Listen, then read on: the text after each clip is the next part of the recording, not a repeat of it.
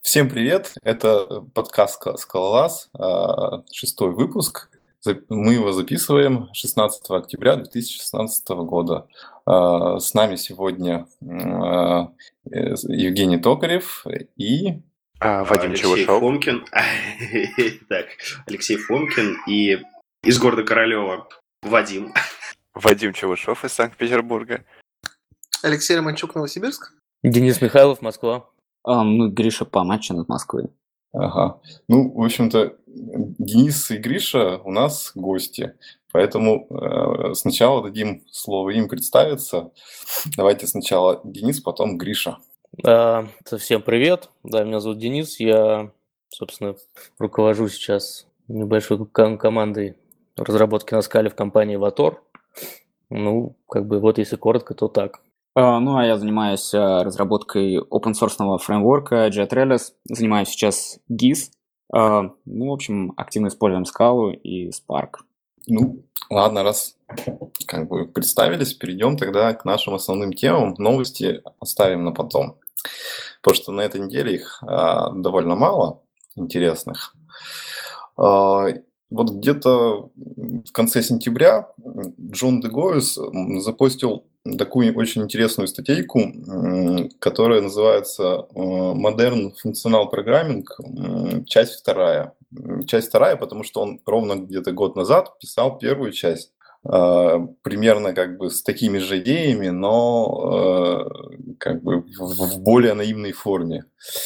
И ну, для начала стоит кратенько рассказать, кто это такой.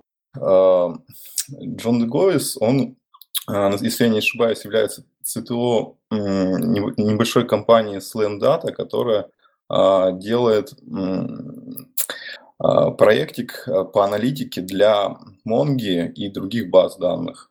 Вот. Они, ну, судя по всему, довольно успешные. И как, ну, то есть у них, судя по всему, как бы дела в компании довольно хорошо идут, то есть как бы инвестиции есть и все такое. Вот. И в этой статье он делится а, как бы своим накопленным опытом, что он думает о том, как нужно э, писать архитектуру функциональных приложений. И а, он кратко рассказывает о своем, как бы о своих прошлых постах, э, а, выступлениях на конференциях, где он, по сути, как бы исследовал возможность создавать приложения на базе FreeMonad и а, с помощью монад-трансформеров. Вот. И, собственно, как результат этого он представляет, что неплохо э, в современном мире использовать анионную архитектуру. Это такой как бы паттерн, пришедший из open мира, э, где Архитектура приложения э, строится как а, луковица, где в центре а, луковицы идет слой, а, представляющий основную логику приложения, а поверхно складываются слои, которые э, спускаются как бы а, ближе ну, к железу, к более низкоуровневым вещам. И а, особенность в том, что в рамках одного слоя там а, может быть тоже несколько как бы, и- ну, отдельных а, доменов быть. То есть, а, например, э, а, в основном в коре там бизнес-логика, в каком-нибудь слое идет там, например, логинг или там а, профилинг, а в самом последнем там, например, UI или там веб или еще что-то такое. Вот. И, э, собственно, он э, останавливается на рассказе о том, э, что э, как можно построить э, приложение, на, используя фримонады, хотя как бы упоминает свой не- недавний доклад на одной из конференций, по-моему, это, по-моему, это был Scalaword, вот, где он устраивал битву между фримонадами и монад-трансформерами, там у него по- победили мон- монад-трансформеры. Вот. Но, собственно, если дальше посмотреть, а, статья представляет собой обзор как бы небольшого концепта приложения, где он а, формирует DSL, где как бы последовательно какие-то команды выполняются, и описывает, э, как можно сделать несколько слоев а, для приложения, причем э, они могут эм, а, совмещаться как последовательность, то есть один слой э, получает результат другого, выдает следующий и так далее, так и а, как бы вертикально, то есть можно а, получить из одного слоя выход, передать его сразу в несколько слоев и в каком-то слое проигнорировать, а в другом, например, пройти. Ну, на самом деле, очень смахивает на то, что вот на тот DSL, который есть в АКО стримах, только такой виртуальный где мы определяем, например, там э, два каких-то источника и объединяем их, как-то процессим. То есть вот как бы концептуально это выглядит похоже. Вот. Но э, в самой статье он, кстати, э, все примеры кода он при, приводит на скале и на чем-то очень похожем на Haskell, но, судя по комментам, это PureScript на самом деле. PureScript, да. А, вот. И, собственно, статья интересна вот именно своим концептуальным изложением материала, то есть а примеры кода, они, к сожалению, там не полные, некоторые неточности содержатся, и э, многое приходит, приходится додумывать самостоятельно. И вот этим статья тоже интересна, потому что это, по сути, такое, получается, э, задачка для самостоятельного изучения. Ты как бы читаешь статью, вдохновляешься идеями, и у тебя сразу появляется желание попробовать пописать, а не так тривиально додумать, как э, писать на самом деле нужно. И ты как бы начинаешь копать э, и разбираться в этом. Ну, знаешь, это сейчас модно type-driven development, то есть на самом деле тут все уже в статье написано, и тут не так много вариантов, как это все ну, соединить уже на уровне, ну, на уровне приложения. А, да, ну это тут надо говориться просто, что э, для тех, кто тайплей программингом занимается и там ну, все это использует, это, конечно, как бы выглядит довольно понятно. А для тех, кто как бы, э, например, это только читал, но на практике никак использовал, тут сразу как бы может возникнуть много подводных камней и как бы становится интересно и ну, сидишь разбираешься. Ты вот. сказал про аналогию со стримами, да, интересно, потому что, то есть, если в стримах мы делаем трансформацию данных, то здесь мы делаем трансформацию программ из одного языка в другой. То есть, например, вот здесь, ну, как, как ты говорил, да, здесь есть язык, который просто описывает, например, операции с банковским аккаунтом, а, по, ну, а потом есть язык, который описывает, ну, например, операции на уровне HTTP протокола. И вот мы просто пишем, как он здесь назвал, интерпретатор из языка банковского аккаунта в язык HTTP протокола. И как бы да, и, и, так, и так далее до уровня IO, например. Ребят, а у меня вот есть небольшой наброс. Давайте я поопонирую вам всем. А, я тоже статью почитал еще в начале недели. А, расскажите мне, докажите мне, а, что фримонады, а, они приносят что-то новое. Потому что я смотрю на этот код, и что будет, если я заведу три интерфейса, объявлю два типа, и вместо всех этих фримонад сделаю трейты, в которых будут функции, которые будут возвращать мне фьючу, например, всегда, чтобы у меня все было асинхронно. И мне не нужно всеми этими фримонадами жонглировать, и мне не нужно в них разбираться, у меня все уже работает, простой, понятный код. Ради чего все это? Um, ну, вот если начать с трейто, да, например, если у тебя там уже захардкожено, что у тебя результат фьючер, то тебе как бы везде дальше нужно ну, работать в контексте фьючер, даже, то есть даже в тестах, которые на самом деле ну, вот не быть там асинхронными или еще чем-то. А, тут, конечно, ты можешь ну, абстрагироваться по результату, по F, и тогда, в принципе, уже будет похоже. Ну, то есть ты можешь, например, в тестах интерпретировать свои программы в ID, а там в реальной программе в какой-нибудь фьючер или, или task. Слушай, ну это аргумент такой, он... Раньше, в общем, у меня было, был проект, э, где я работал, писал на Java, э, там чуваки писали сначала э, реали... ну, я снизу вверх расскажу. Сначала была реализация доступа к данным, потом был интерфейс, который абстрагирует DAO, потом был сервис, который дергает интерфейс, который абстрагирует DAO, а потом был интерфейс, который абстрагирует сервис. И все говорили, блин, а вдруг придется что-то поменять и что-то придется расширить. А, но это вот такой же аргумент. А, и по факту никому ничего никогда не пришлось нигде расширять. А, и у меня вопрос, вот если кто-нибудь использовал такой подход, а, от него польза-то вообще была? Потому что это введение новой абстракции, типа вот у меня есть фримонада, это сложность в погружении для людей, приходящих в проект, это ну, какая-то дополнительная сложность. Вот. И у меня вопрос, кто-нибудь когда-нибудь от этой дополнительной сложности дополнительную пользу получал? Ну, вот смотри, я фримонады на практике ну, то есть не использовал в том плане, что я с ними играюсь, как бы, ну, у меня есть в одном там, в проекте какая-то маленькая часть, которая на них реализована, но вот я реально использовал абстракцию по, ну, по финальному контейнеру. Это, это реально удобно. То есть ты, ты можешь ну, со, ну, объявить несколько методов каких-то DSL, которые в какой-то F у тебя там контекст возвращают данные. И потом построить язык программы, но ты не знаешь, какой это F, то есть как бы это не принципиально. И вот как раз-таки в тестах, где нам не надо future, я использовал просто контекст ID, это было удобно. Понятно. Кто-нибудь еще? Так, я, я немного отвлекся, но вот я по этой статье не понял, почему это модерн функционал архитектуры, чем она отличается от обычного построения, даже не функционального, почему я не могу делать своистую архитектуру.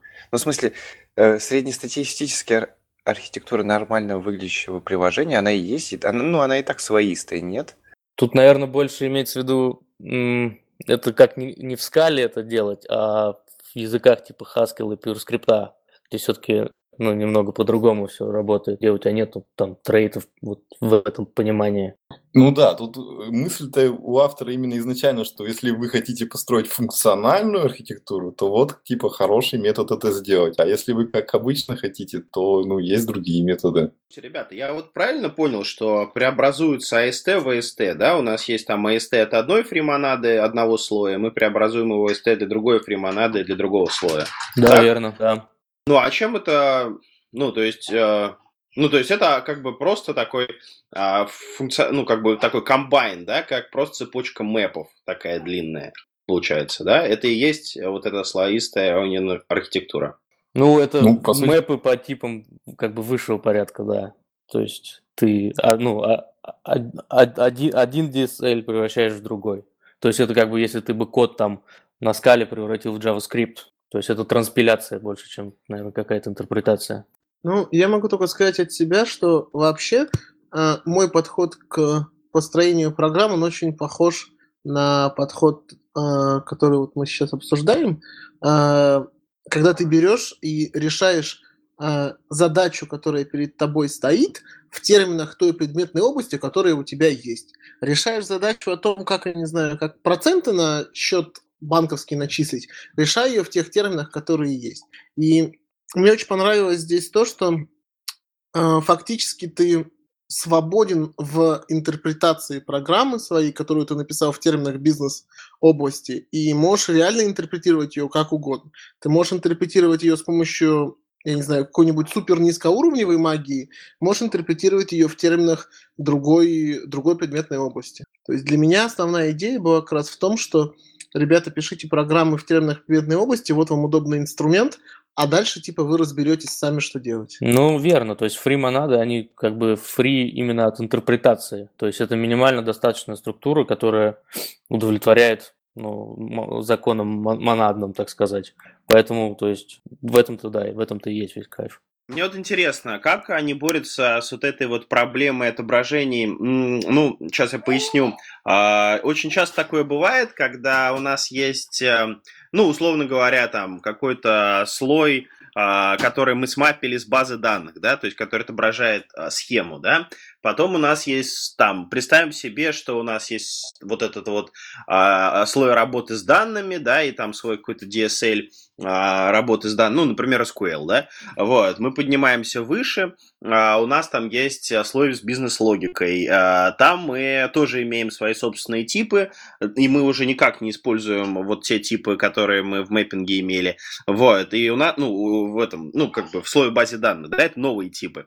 И, соответственно, мы и потом у нас есть там какой-нибудь дата трансфер где у нас еще там одна, еще одна копия этих типов, по сути, э, с описанием этих структур. И там какой-нибудь там, не знаю, view layer на том же Scala.js, где у нас э, все это еще там отображается во вьюхе.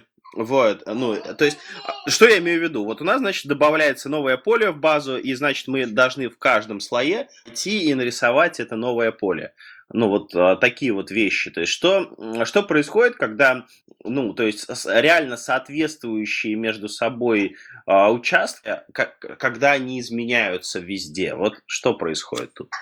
Ну, это отличный вопрос. Вообще, по-моему, это и в классической любой архитектуре эта проблема есть. То есть Точно так. Ну, я, например, да, вот я, например, стараюсь оставить именно данные-данные, которые данные-данные, я стараюсь их оставить а, как бы всегда в единственном экземпляре, например. То есть, ну, если это возможно, конечно. Слушай, Алексей, я вот так ну, решаю. Ну, тогда тут вариант это два. Либо оставить одни данные и при добавлении нового поля при эволюции продукта э, добавить это в восьми местах, либо оставить... Э, фу, либо либо сделать много данных и добавить в 8 местах, либо сделать одни данные, а в тех местах, где по какой-то причине тебе потребовались, ну, потребовалось какое-нибудь поле скрыть или не прокидывать, или сизолировать, вбивать костыли. То есть э, обычно, ну, из моего опыта бывает как, что в, я не знаю, при создании у тебя один набор полей, при редактировании другой, при еще каком-нибудь действии третий. И вот вроде бы данные все одни и те же, но они вроде бы чуть-чуть разные. Ну и у тебя всегда происходит дилемма. А, либо сделать эти, э, либо сделать для них разные абстракции, тогда при изменении базовой абстракции, скорее всего, тебе придется добавить это поле во все, либо вбить костылей и, я не знаю, каким-нибудь образом это обойти, дополнительные поля как-то смоделировать и так далее. Ну, Слушай, мне кажется, да, зависит, это, ну... всегда от, зависит всегда от предметного да, смотри, просто фишка в том, что есть доменные данные, а есть, а, ну, данные, например, вот а, протокола, там, редактирования какой-нибудь сущности, да, то есть у нас есть программа, которая редактирует, а, я не знаю, там, карточку пользователя. Вот эта программа, она имеет как бы свой протокол и свою предметную область, и, соответственно, там есть свой домен, и там есть другие, соответственно, данные, которые редактируются. Но это как бы, ну, на, как надо множество множество, да, того вот предыдущего а, множества, где есть тот самый пользователь настоящий, вот, который вот а, основа той, той бизнес-логики, ну, общая бизнес-логика, скажем так. Ну, возможно, да. Костыли. Возможно, да, возможно, нет, потому что у тебя могут быть сценарии, например, что пользователь свой профиль может редактировать, я не знаю, не видя свои логи своих действий, а операционист в банке должен редактировать так, что он видит логи твоих действий. И вот это две разные программы, да, это две разные программы совершенно, которые, а, которые имеют разные предметные области, но они обе, а, обе как бы над множество, а, соответственно, вот этого вот а, доменной области, где есть чисто, просто, просто пользователь его слепок, снапшот. Ну, я для себя, в общем, один раз решил, что, и сейчас придерживаюсь этого, что если у тебя изменяется что-то, и, например, у тебя в UI при создании пользователя другой набор полей, чуть-чуть, но другой, я для себя решил, что я лучше сделаю отдельный классец, и если у меня у пользователя добавится, я не знаю, не день рождения, а дата я не знаю, дата окончания школы, то я протащу во все, во все такие дочерние классы. Интересно, вот эта проблема немножко на нет на самом деле сходит, э, если использовать э, CQRS. То есть э, получается, что у тебя вот на, ну, на write стороне, на командной стороне, как раз таки команды содержат в себе в основном все необходимые поля и плюс какие-то value объекты. То есть value объекты можно спокойно шарить между слоями. А Соответственно, ну, на, на read стороне ты уже под каждый query у тебя просто своя моделька, и как бы, ну, там шарить уже ничего не надо. Там между базой и DTO-шкой, ну, расстояние там один слой. Так вернемся к э, этому луковице. А вот я немножко не понял, как все равно в любом случае тебе ну, не во всех, но есть случаи, когда тебе придется как бы э, ковырять и в каждом свой при изменении модели. Не знаю, например, ты паттерн матчинг какой-то написал там по кейс-классу, у тебя поле добавилось обязательное. Что ты будешь делать? Это к чему, ну, что буду делать? Ну, видимо, значит, так нужно, чтобы оно везде поменялось, раз оно поменялось. Поменяю. Ну, в смысле, что там выглядит, что так далеко не всегда это сложно. То есть, ну, ты взял в двух слоях, как бы добавил новую, например, команду в своем DSL, написал реализацию, и вроде бы и нормально. Ну, я и не говорю, что это сложно, просто это как бы как и везде, как и обычно. Вот, знаете, я вот что не очень понял. Ну, как бы хорошо, что последовательный DSL мы описываем все так и как бы слоями его делаем, но иногда же нужно все-таки что-то в параллели запускать. И выглядит так, что ну, что-то можно сделать, но вот что непонятно при таких случаях. Ну, какой пример? Ну, то есть мы можем, например, ведь фримонаду использовать applicative syntax, то есть, например, запустить ее как раз-таки параллельно. Ну, вот, да-да-да. А ты можешь про это подробнее рассказать? Там в статье как бы упоминалось, но так, если куда-то там вглубь не бросаться, не очень понятно, как ну, на практике принять. Ну, понятно, что аппликативы должны как бы параллельно опускаться, но а вот есть какие-то как бы э, инсайды по поводу того, ну, как бы, насколько сложно это реализовать? Ну, вот я ради интереса на GitHub вчера как раз запушил репу, где реализованы как раз-таки все дырки, которые в статье есть. Вот. И там как раз есть пример с тем, что у тебя есть, то есть программа работы с банковским аккаунтом и две, ну, два параллельных интерпретатора. То есть один, который пропускает программу через протоколы, через сокеты там, и в I.O., а другой просто, который занимается логированием в файл. И я там спрашивал у Джона, типа, как вообще это все объединять. Вот, и он, я сначала думал это объединить как-то на уровне интерпретаторов, то есть именно, ну, то есть какую-то композицию по интерпретаторам сделать. Он сказал, что типа вот в лоб вообще решение, просто создаешь новый интерпретатор, и внутри него прогоняешь сначала программу через один, потом, ну, flat map, игнорируешь результат, и уже через другой, ну, результат которого возвращаешь. То есть я это сделал, да, прикольно на самом деле, то есть логируется все запросы, типа, которые ты к аккаунту отправил, параллельно заодно еще ну, выполняется непосредственно бизнес-логика где-то там на, на нижнем уровне. Но э, это не совсем параллельная все-таки штука, там она все-таки через FlatMap сделана. А через Applicative Syntax я их тоже пробовал запускать, ну, точнее, запускать не пробовал, но, но знаю, что компилируется. Понятно, ну, интересно, да. Если вдруг кому а интересно, вот да, таком... у меня лежит на, на GitHub repo onion example называется. Там все есть. Ну, а вот смотри, а что делать в таком случае, если, допустим, сначала у меня идет выполнение операции, да, реальное, а потом у меня идет логирование? Что если операция не прошла или свалилась на каком-то этапе? Ну, вот я говорю, что здесь пример синтетический, потому что, ну, фактически там логирование это лишь просто, ну, то есть там просто показывается, какие, какие действия с аккаунтом выполнялись. Там нету там полного логирования того там с ошибками и прочими штуками. Чтобы такое сделать, надо э, в DSL вмешивать DSL логера. То есть у тебя будет копродукт из DSL. И, соответственно, ты когда смо... ну, будешь писать программу, ты будешь писать программу в двух DSL одновременно. То есть финальным DSL у тебя будет копродукт из этих двух. Слушай, а как, как объединять операции из разных DSL? Вот э, я как раз сейчас об этом говорил, то есть да, есть два варианта. Первый вариант это без привлечения сторонних библиотек, ну то есть кроме Cats. Там есть как раз-таки копродукт и есть type class inject, который говорит о том, что ну, то есть ты объявляешь, у тебя, например, есть две программы, какая-нибудь DSL, о, какая-нибудь там логинг и какой-нибудь там DSL, ну, фу, скажем так. И ты объявляешь тип типа фу, копродукт, копродукт логинг, и у тебя, ну, финальный тип появляется твоей всей программы. После этого ты, ты пишешь, э, ну, небольшую обвязку, которая говорит, что в любой финальный копродукт можно запихнуть вот программу на DSL 1, например, и, ну, и пишешь, ну, и абстрагируешься как раз на, на, от этого копродукта, и, ну, и такую же обвязку для второго DSL пишешь. Потом, когда ты начинаешь а, уже писать на этих двух DSL одновременно, ты просто там вызываешь inject метод, он ищет этот type класс, если он его находит, то он поднимает в твой нужный тип. Соответственно, ну, у тебя появляется программа, которая написано в двух DSL, и тебе такой же, соответственно, нужный интерпретатор для нее. Может, сумбур... Может, сумбур... Ребят, я, а я... можно вопрос? Можно вопрос э, глупый про логинг? А почему, зачем логинг выделять в отдельный слой, в отдельные сущности? Я правильно понял, что это так, да? Ну Э, да, что мы именно же так предлагается. как, да, как, Ну, у мы тебя сейчас может быть другой обсуждаем, пример. мы обсуждаем Onion архитектуру и конкретно FreeDSL, поэтому просто этот пример, он такой на поверхности.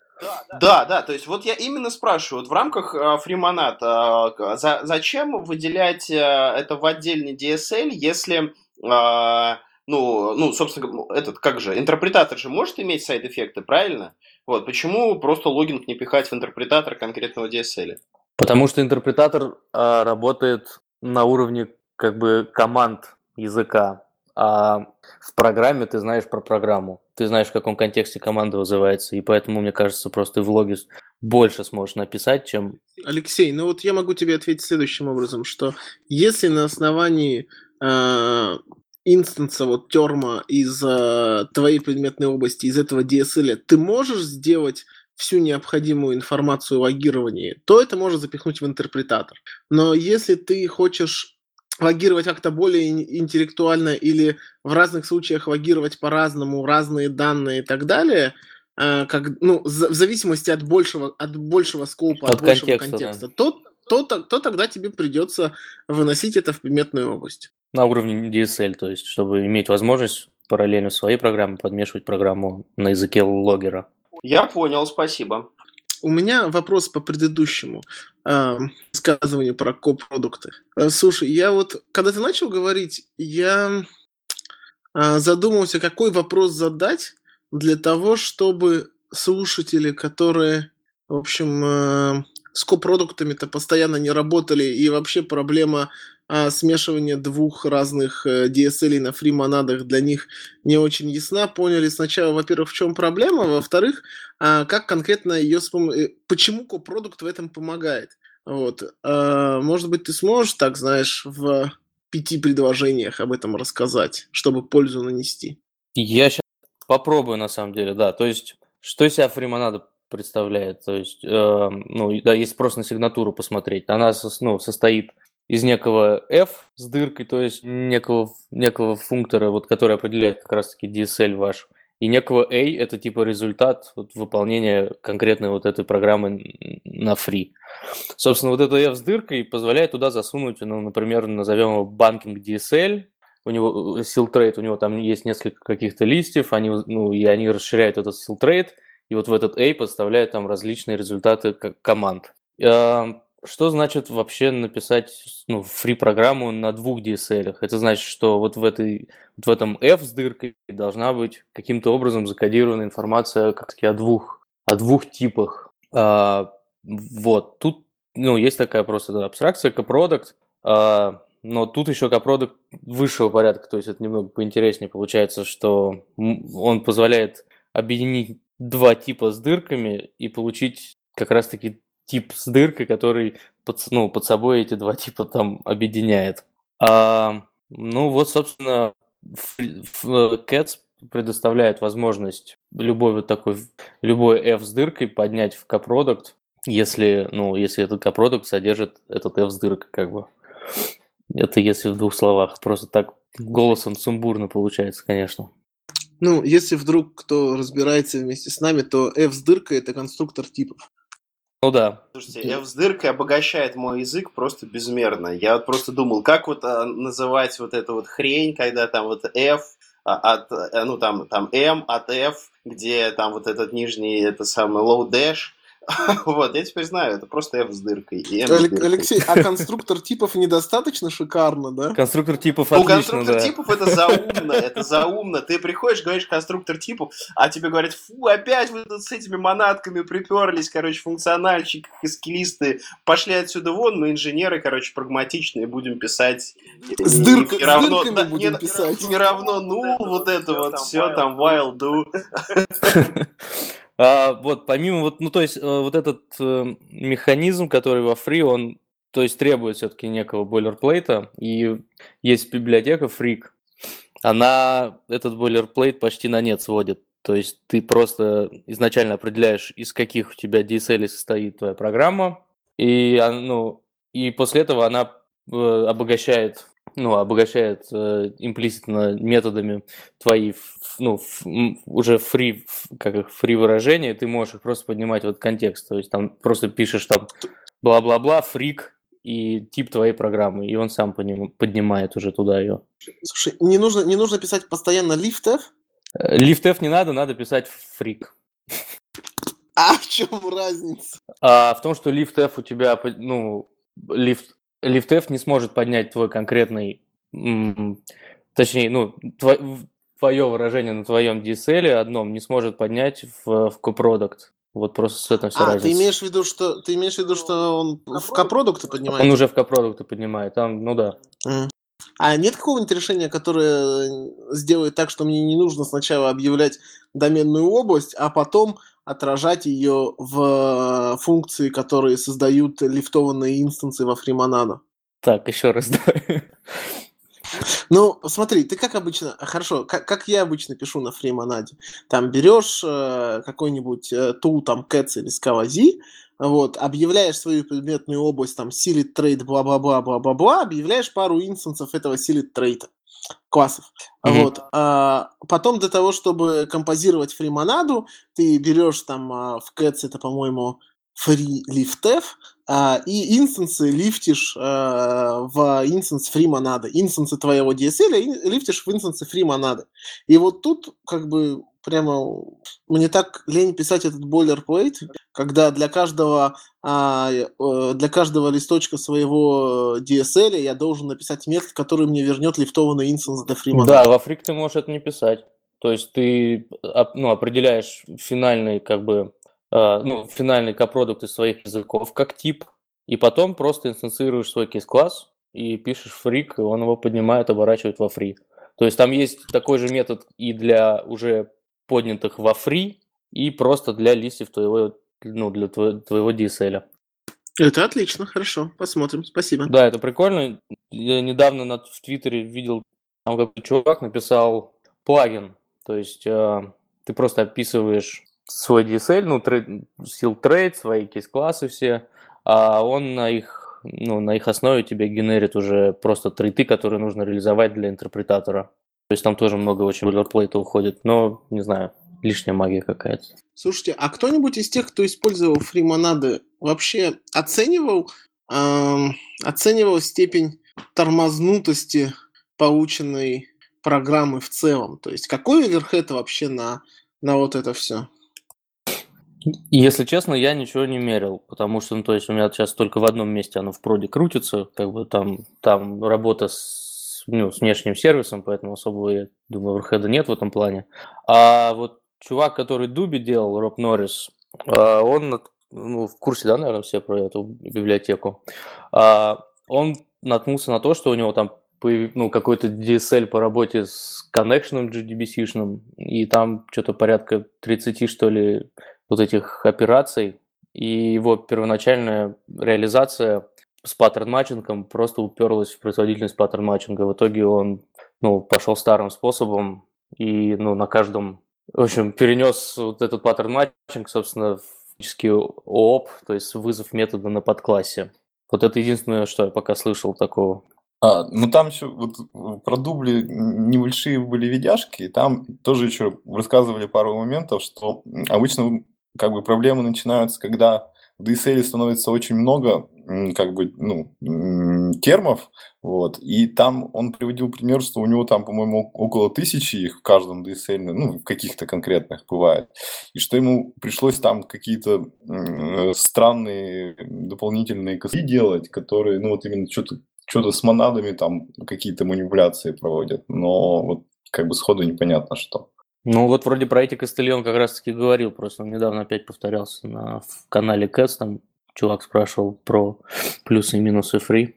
А, ладно, у меня тут еще пара вопросов, как бы немножко назад, вот а, как бы обсуждали про продукт.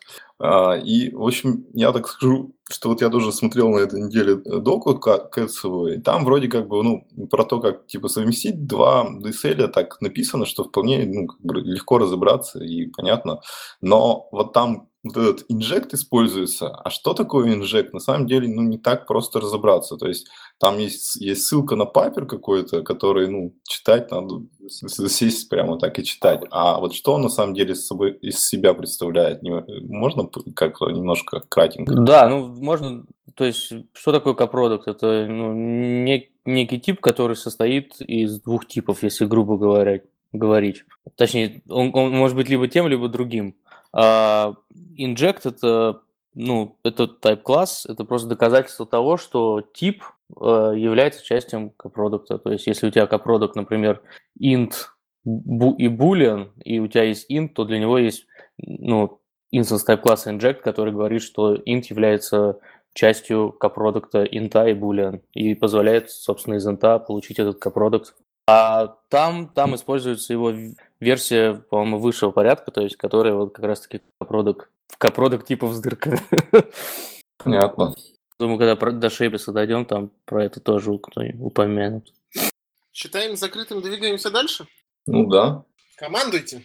Ну, а что мы Дальше, дальше у нас расспрашиваем идет про Shapeless? Shapeless, и тут вроде как бы Алексей Ручук должен как бы вбросить что-то, потому что оригинальное предложение его, и у нас есть вот по сути гости, которые готовы дискутировать на эту тему.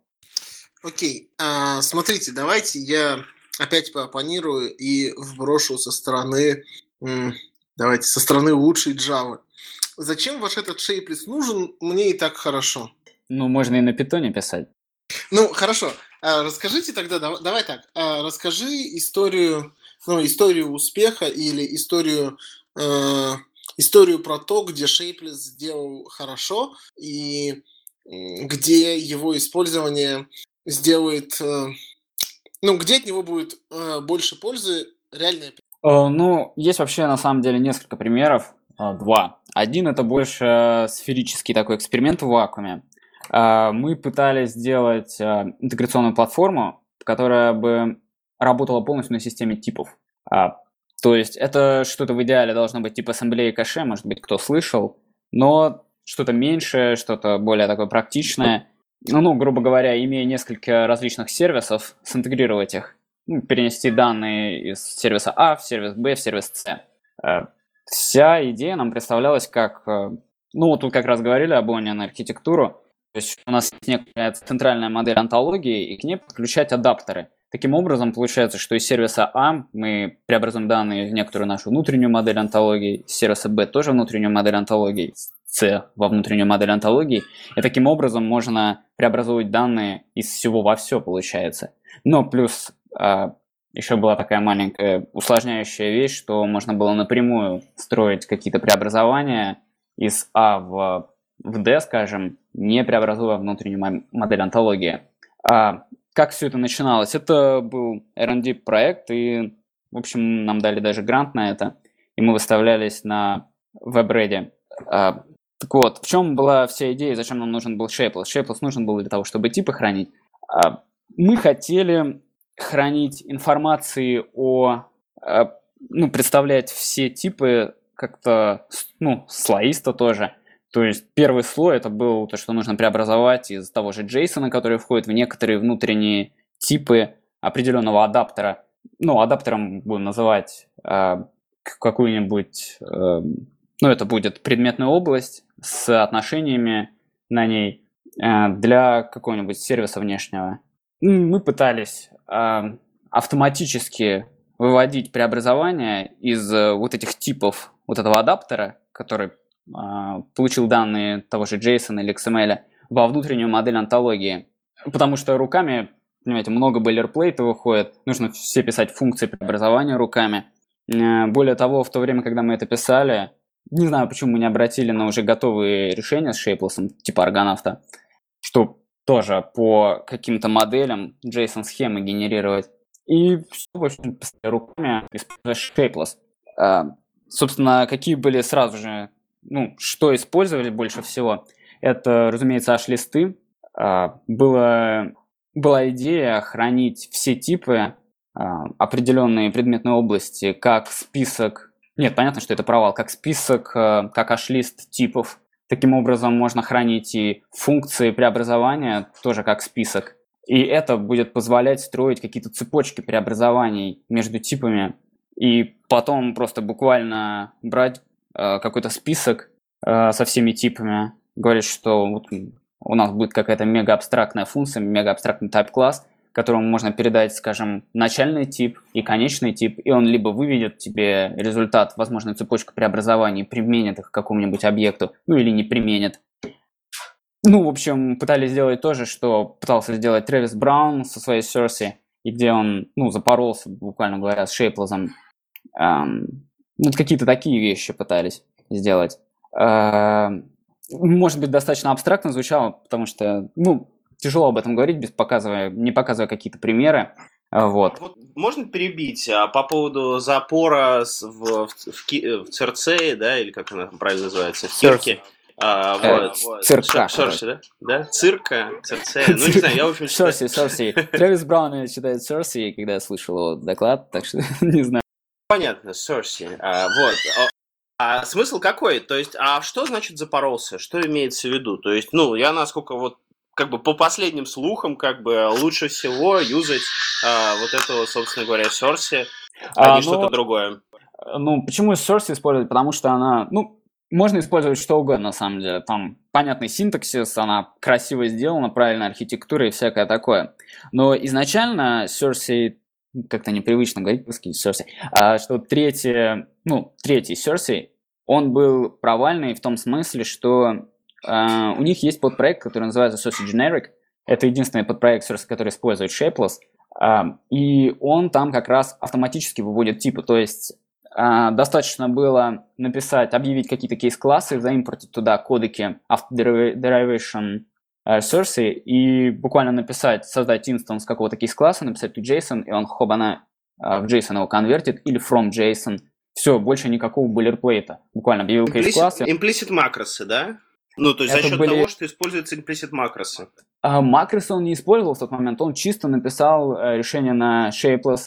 А, да, да, кажется... я понимаю, shapeless используют для этого implicit макросы, а они глючные, ну, они глючно деравят, насколько а, я знаю. А, да, там, короче, проблема в чем? в том, что весь shapeless, он базируется вокруг... Я так понимаю, что Miles 7 первое, что сделал, это h-лист, и все базируется вокруг h-листа, и все похоже на h-лист, так что это отличный пример.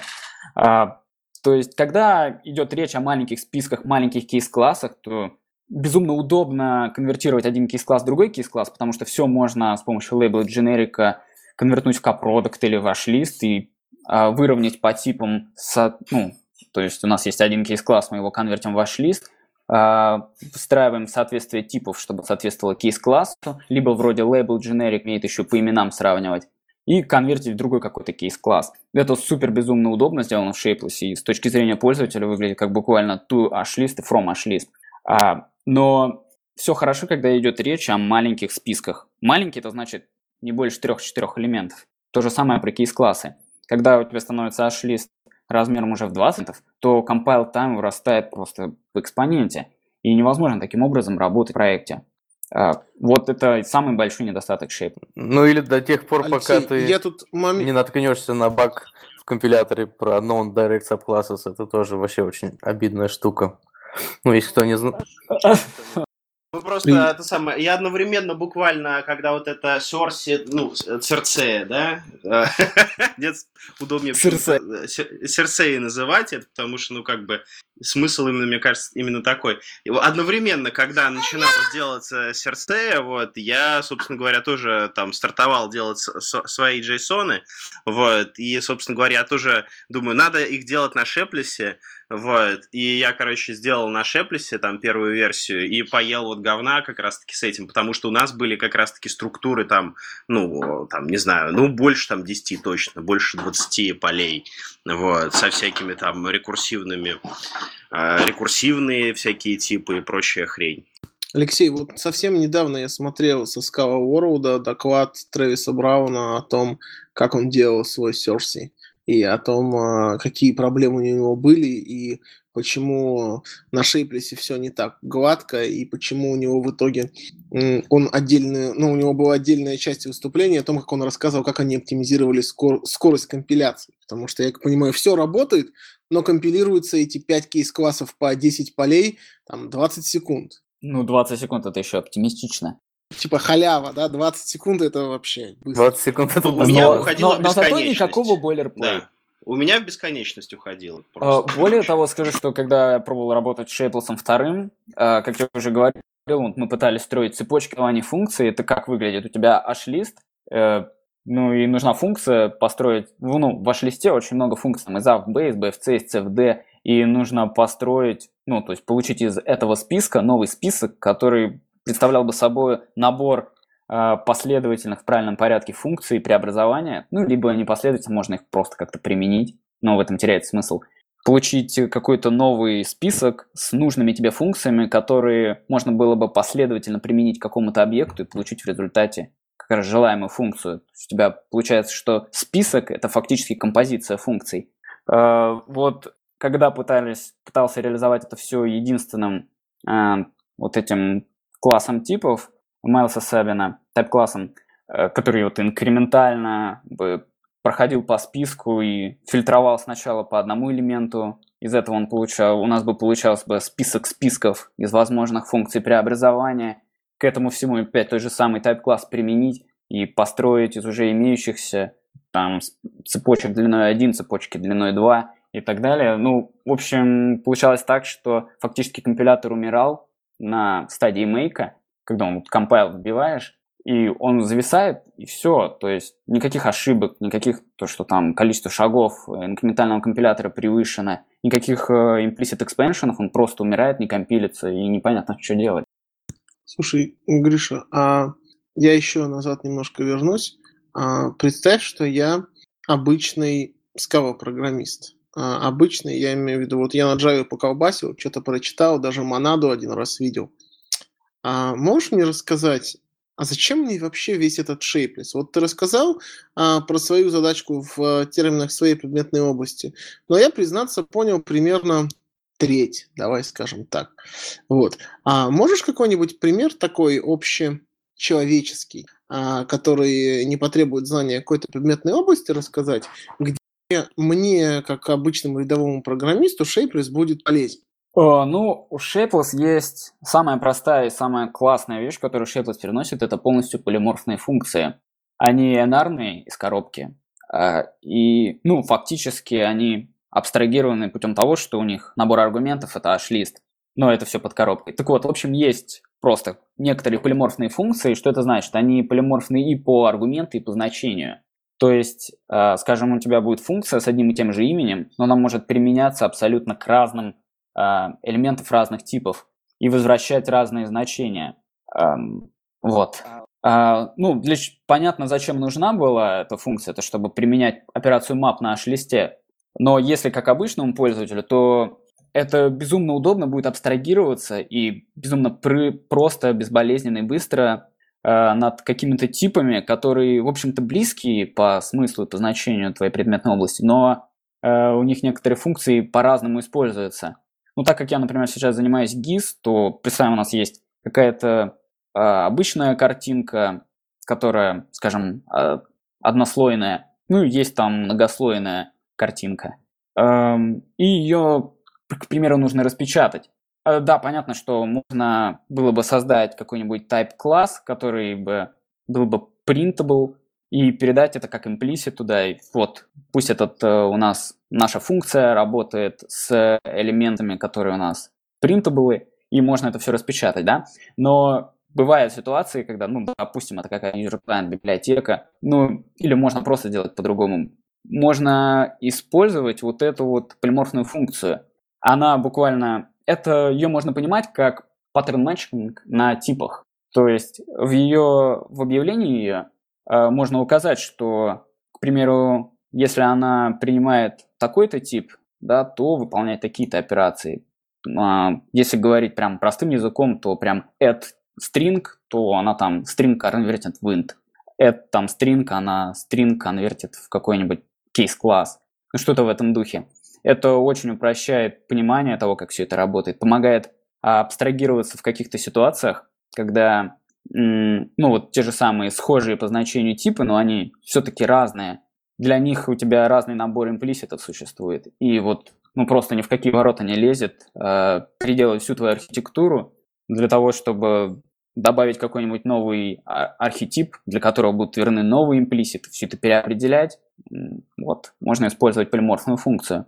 Могу рассказать про кейс с Шейплесом вообще такой тоже простейший, тоже примерно связан с полиморфными функциями.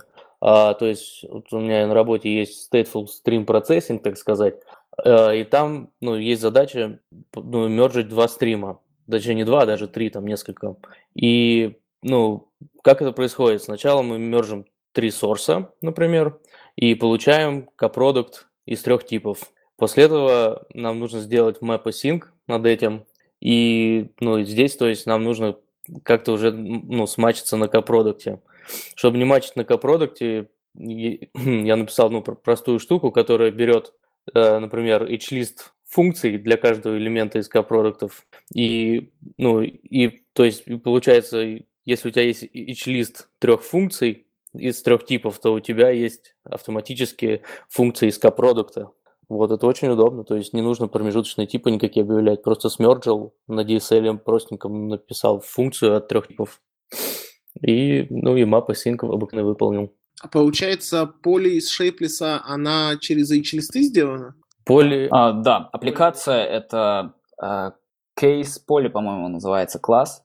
Э, да, так что она через H-листы работает. Для, для использования полиморфной функции необходим э, специальный implicit, сейчас не вспомню его название, но он, короче, именно означает аппликацию. И аппликация через H-листы работает.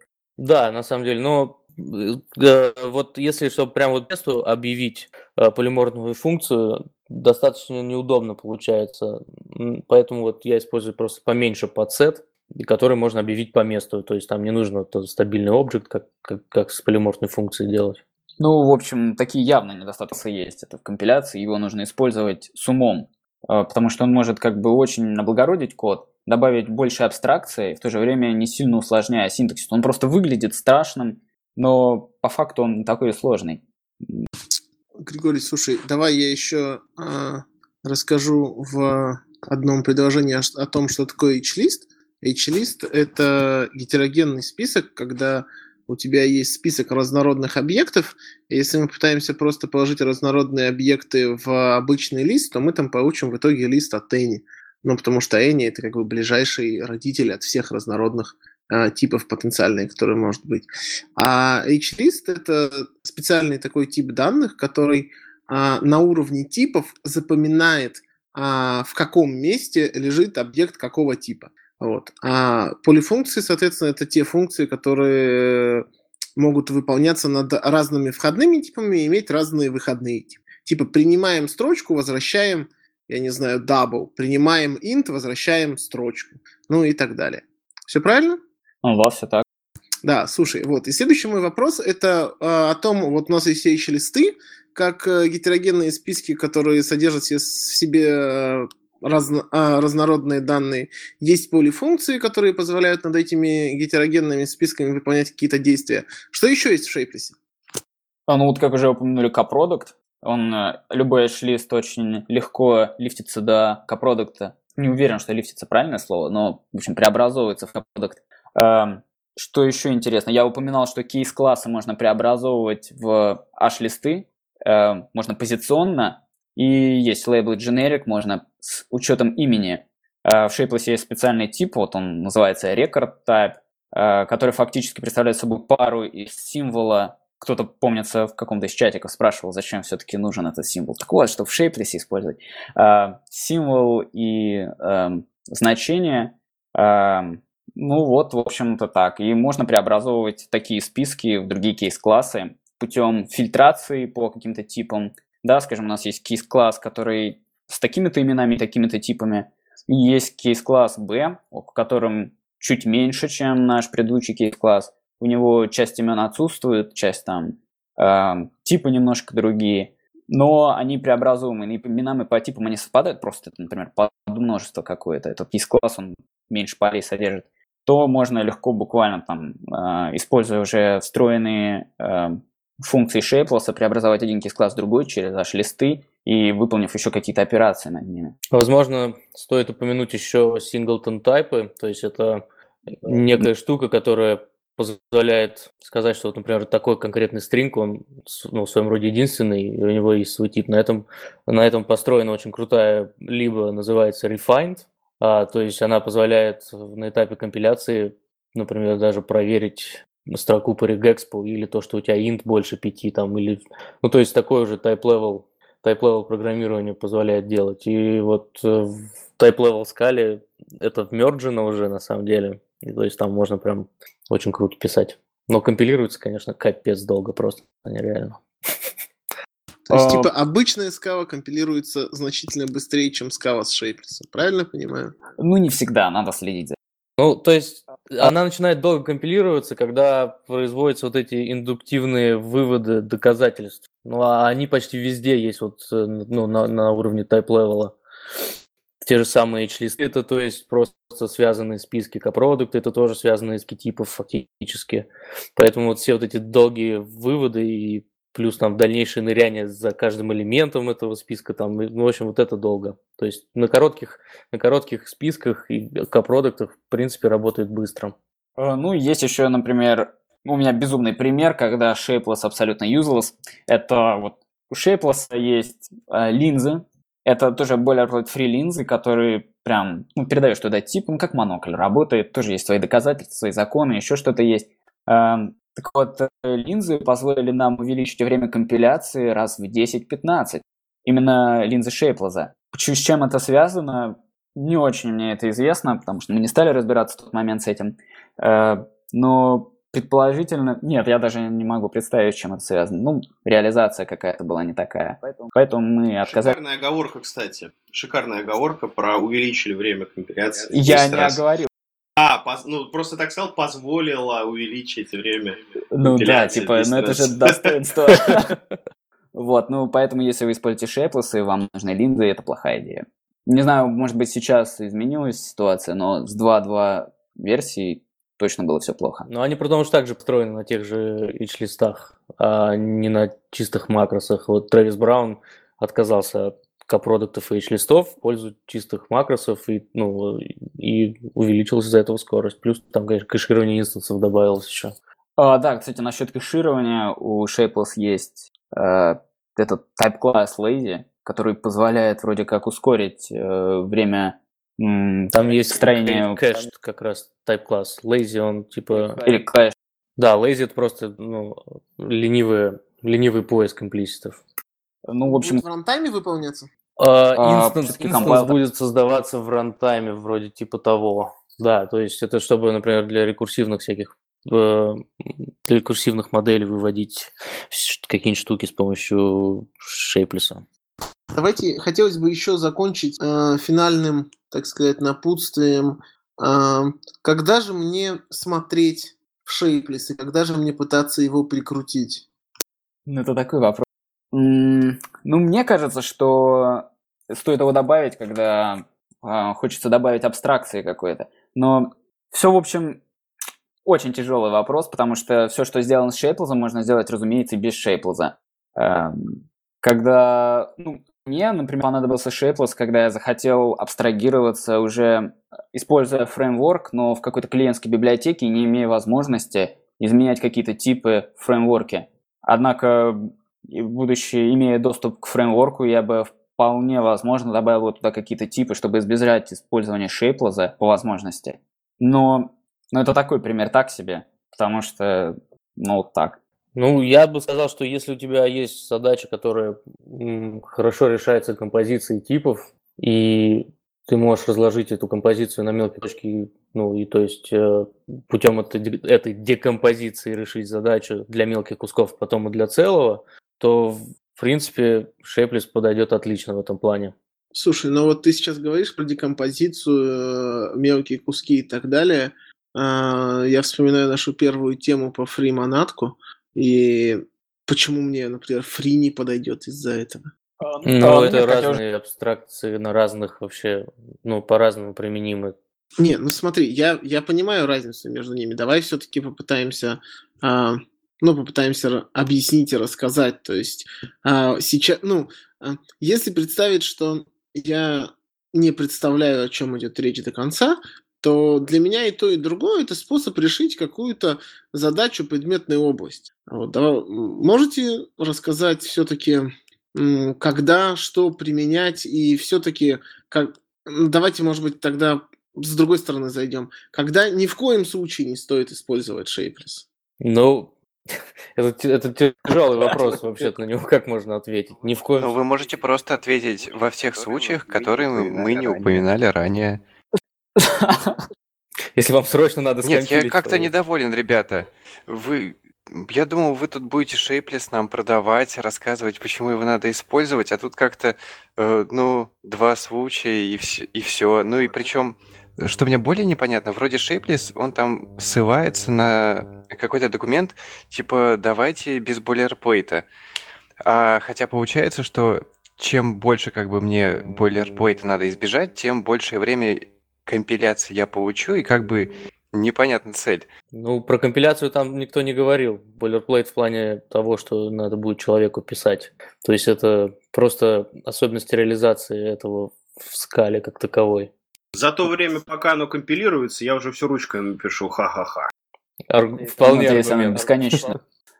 А вот, вот эти полиморфные, полиморфные функции, они ведь тоже, они все на типах проверяются. Я туда не смогу никакую фигню засунуть. Все верно? Да, все верно. А, нас, а насколько их удобнее писать, чем если бы я ручками написал? Но паттерн матчинг на типах, то есть фактически декларация полиморфной функции, она и выглядит как pattern matching на типах. А это безумно просто все выглядит. Там никакого сверхсинтаксиса нету, и ничего такого нету. Ну, а ручками это бы выглядело как pattern matching по HList'у. То есть э, тебе бы пришлось до HNil, до, ну, до, до паттерн матчиться. И, в принципе, это просто сахар над этой штукой, на самом деле. Слушайте, давайте я, ребят, попробую ответить на свой вопрос сам, а, а вы как-нибудь прокомментируете это. А, Я для себя ответил на вопрос, когда стоит использовать Shapeless, таким образом. А, Если мне нужно написать программу, которая абстрагируется не только над э, предметной областью, но и над... э, Ну, это такая, получается, э, data-centric программа, а, которая абстрагируется над входными данными и над типом входных данных. Могу получить, там, не знаю, один JSON, могу получить другой, могу пятый, могу десятый. И вот все эти 10 разных JSON мне нужно как- как-то е- единообразно по одним правилам обработать, а, но при этом зависеть от их структуры. И вот если я хочу написать такую программу, которая не зависит от, а, буквально перевод, от формы, да, Форма, верно. а, от формы входящих данных, но при этом а, обработка этих входящих данных а, подчиняется каким-то единым принципам, вот тогда Shapeless – это тот инструмент, который мне для этого нужен. Ну да, то есть вот я так наверное, сказал, просто ты, ты лучше это донес на самом деле. То есть если ты можешь большое что-то декомпозировать в маленькое, и потом для этого маленького, ну, принять, сделать решение, и потом применить его к большому, то вот Shapeless как раз-таки подходит. Ну, я попытаюсь придумать какой-то синтетический пример, опять же, для того, чтобы тех, кто нам, а, тем, кто нас слушает, было чуть понятнее. То есть, получается, если у меня есть 15 разных структур джейсонов, а, которые в меня могут а, запулить, и эти джейсоны мапятся как-то на типы, а, и каждый терм в этом джейсоне обрабатывается независимо. Типа строчки одним образом обрабатываем, целые другим, а объекты третьим, array и четвертым, а, вот тогда JSON shapeless это прям то, что нужно. Один раз написал полифункцию, потом ее рекурсивно, даже не рекурсивно, просто ее один раз написал полифункцию, которую рекурсивную, и потом ее саму к себе приме- применил к входящему JSON. Вот тогда все хорошо. Правильно понимаю? Да, ну, это один из вариантов, не обязательно. Вот как я говорил уже тоже, то есть если у меня есть там несколько типов, а я не хочу промежуточные типы ну, создавать, чтобы их к одному типу привести, то есть типа какие-то контейнеры. И, Ну, вот я использовал кап- просто капродукт, а потом написал для него функцию. То есть, ну, мне так было проще, и это меньше бойлерплейта, как по мне. Окей, спасибо. Слушайте, ребята, а вот можно еще вопрос? А, собственно говоря, про, ну, про скаловское, как бы, про скаловскую систему типов, да, и то, как она с Шеплесом согласуется. Ну, как бы известная тема, что мы всегда должны писать а, ну, то есть, что скала не умеет тип выводить для функций, для аргументов функций, вот. То есть, нам всегда нужно указывать аргументы функции, четко какой у них тип, чтобы а, мы могли это дело, ну, чтобы, ну, как бы скала могла это дело проживать, потому что сама она ну, не выводит. Это правильно, это правда. Правильно? Но она должна как-то хоть как-то знать, то есть, либо ты функцию, если присваиваешь куда-то, то там должен быть тип, ну, то есть, ну да, иначе как. Да, не в том, что да, не, ну дело в том, что там, не знаю, тот же Haskell, насколько я помню, он умеет а, выводить, а, например, там, я не знаю, если у нас там а, есть аргументы там А и Б, и потом мы берем там, не знаю, какой-нибудь, а, ну, черт его знает, ну, я понял тебя, да. Там, да, какой-нибудь там flat э, bind, да, мы берем какой-нибудь bind, вот, мы знаем, что это там, типа, не знаю, монот и то, и другое. Ну, в общем, неважно, дурацкий, может быть, пример.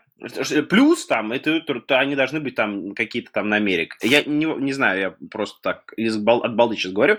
Вот, но я знаю просто, что такое похожее есть. Вот, и, а, собственно говоря, а, тут же есть вот проблема, да, мы получаем H-лист, да, например, из какого-нибудь кейс-класса, который там выглядит таким образом. Ну, у нас там кейс-класс из там о трех полях, например. Первое по поле int, второе тоже int, и третье тоже int. И у нас такой там H-лист получается там, эм, э, там, hacons, э, int, там, запятая hacons, int, запятая hacons, э, запятая hanil. Правильно? Вот.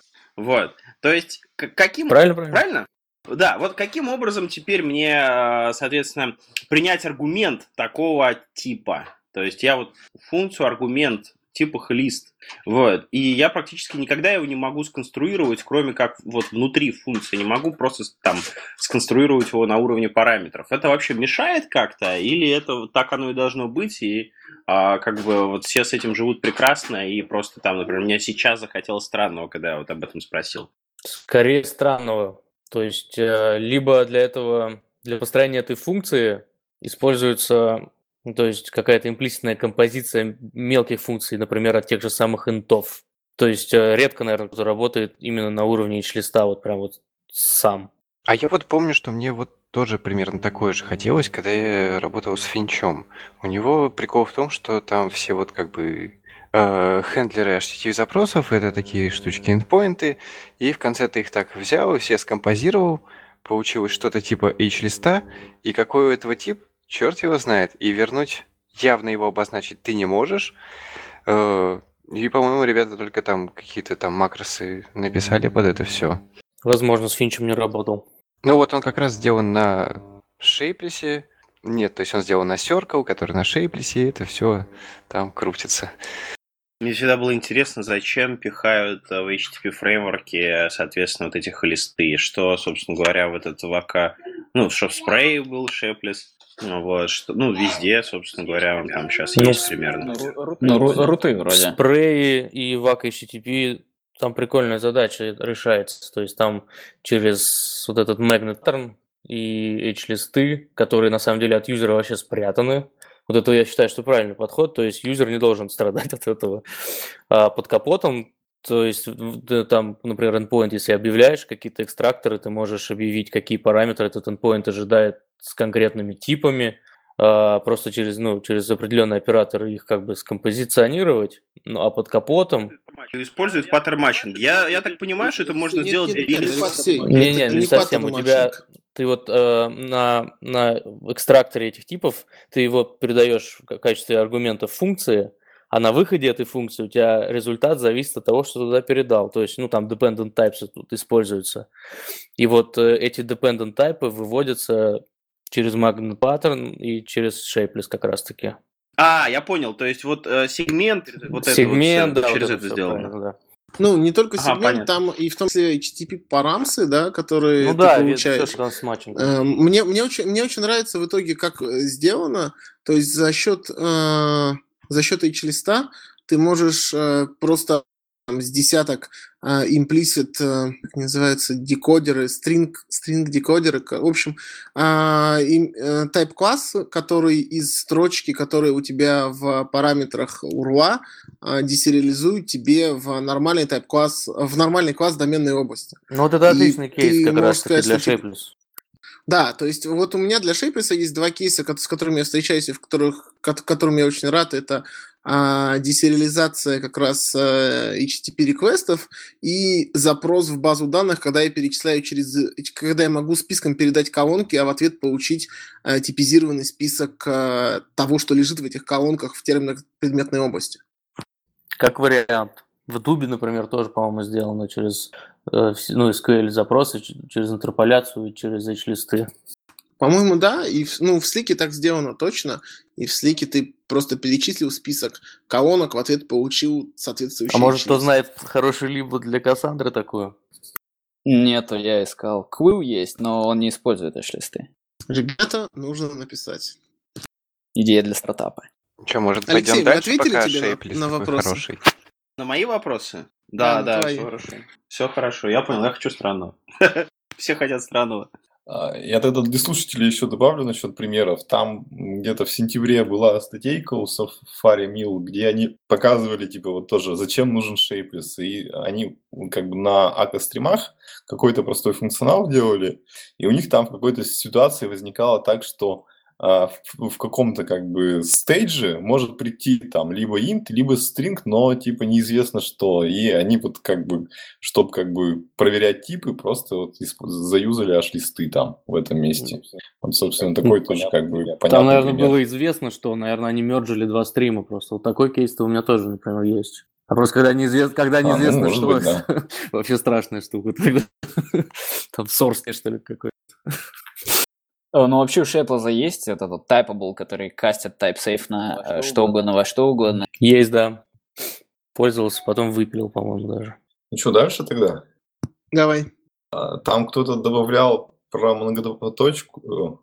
Это кто-то готов обсуждать или нет? Ну, я могу рассказать э, в двух словах о том, о чем была статья. А, это была статья... Мы в шоу-ноты приложим линку а, берлинской конторы, которая программирует на скале. Я забыл уже ее название. Заланда. Вот. Да, Заланда, точно. Вот. И они рассказывали о том, что вот есть три абстракции а, в скале, которые связаны так или иначе с синхронностью и многопоточным программированием. Это фьючи, акторы и стримы. И вот в статье э, рассказывается о том, э, когда и что нужно применять, и когда следует использовать одно, когда другое, в чем сильные и слабые стороны. А, Я предлагаю статью предложить почитать всем, кому интересно, и сейчас призываю вас поделиться своим опытом о том, когда следует использовать стримы, акторы, а когда фьючи. Ну, вроде как Фомкин нам в прошлый раз полностью ответил на весь вопрос. Ну, мне кажется, это было автошоу, поэтому давайте попросим Фомкина повторить. Ой, я не помню, что я отвечал. Ну, а просто там долго было, а я кашляю. Но я буду прерываться на кашле, короче, выключать микрофон. Ну, либо давайте попросим кого-нибудь другого повторить. Кто... А давайте гостей попросим рассказать о своем мнении, а потом мы повторим наш, наш консенс- консенсус. А, когда есть акторы, фьючер или стримы, так ведь? Да, да, вопрос такой. А, ну, то есть это сила наименьшей абстракции. То есть если у тебя все может решиться на фьючерах, и тебе достаточно того, что там, например, одно значение тебе придет в этом фьючере, и ты можешь их скомпозиционировать и просто такой пайп построить от, из, точки, из точки А в точку Б, используя фьючеры. И, а дальше, если у тебя, если у тебя, ну, фьючер это типа как асинхронный, ну, то есть фьючер содержит один элемент всегда. Если у тебя все-таки несколько элементов, и они там непонятно когда в разное время приходят, и тебе нужно какие-то операции провести над ними, то это, собственно, как раз-таки стрим. Если тебе этого достаточно, то стримы твои друзья. Акторы, ну, акторы это более крутая штука, на самом деле, как я считаю. То есть, а, помимо того, что акторы инкапсулируют состояние какое-то, а, из них можно строить системы, можно, ну, то есть там можно сделать супервижен, чего только не сделать. То есть э, строить целые системы уже, где каждый актор это какая-то независимая сущность. Ну и очень сложно на самом деле думать про актора, потому что это просто ну, огромное месиво из штук, которые могут изменять свое состояние. И только если реально с предыдущими двумя способами не получается уже ничего сделать, то тогда можно прибегнуть к второму. Плюс, ну, если брать Аку, они, ну, как фреймворк не только акторы, то там есть ну, вот этот distribution, то есть кластеринг, когда тебе такого ты уже с фьючерами, со стримами не сделаешь. То есть тут просто ну, нужно думать ну, выше, чем своя программа, то есть подниматься уже на уровне системы большой. Григорий? А, мне, я помню, что у э, Алексея Фомкина а, в Телеграме э, была какая-то проблема, когда он... У меня просто была точно такая же проблема, когда я использовал, пытался использовать нативные скала фьючеры, и каким-то образом я их терял.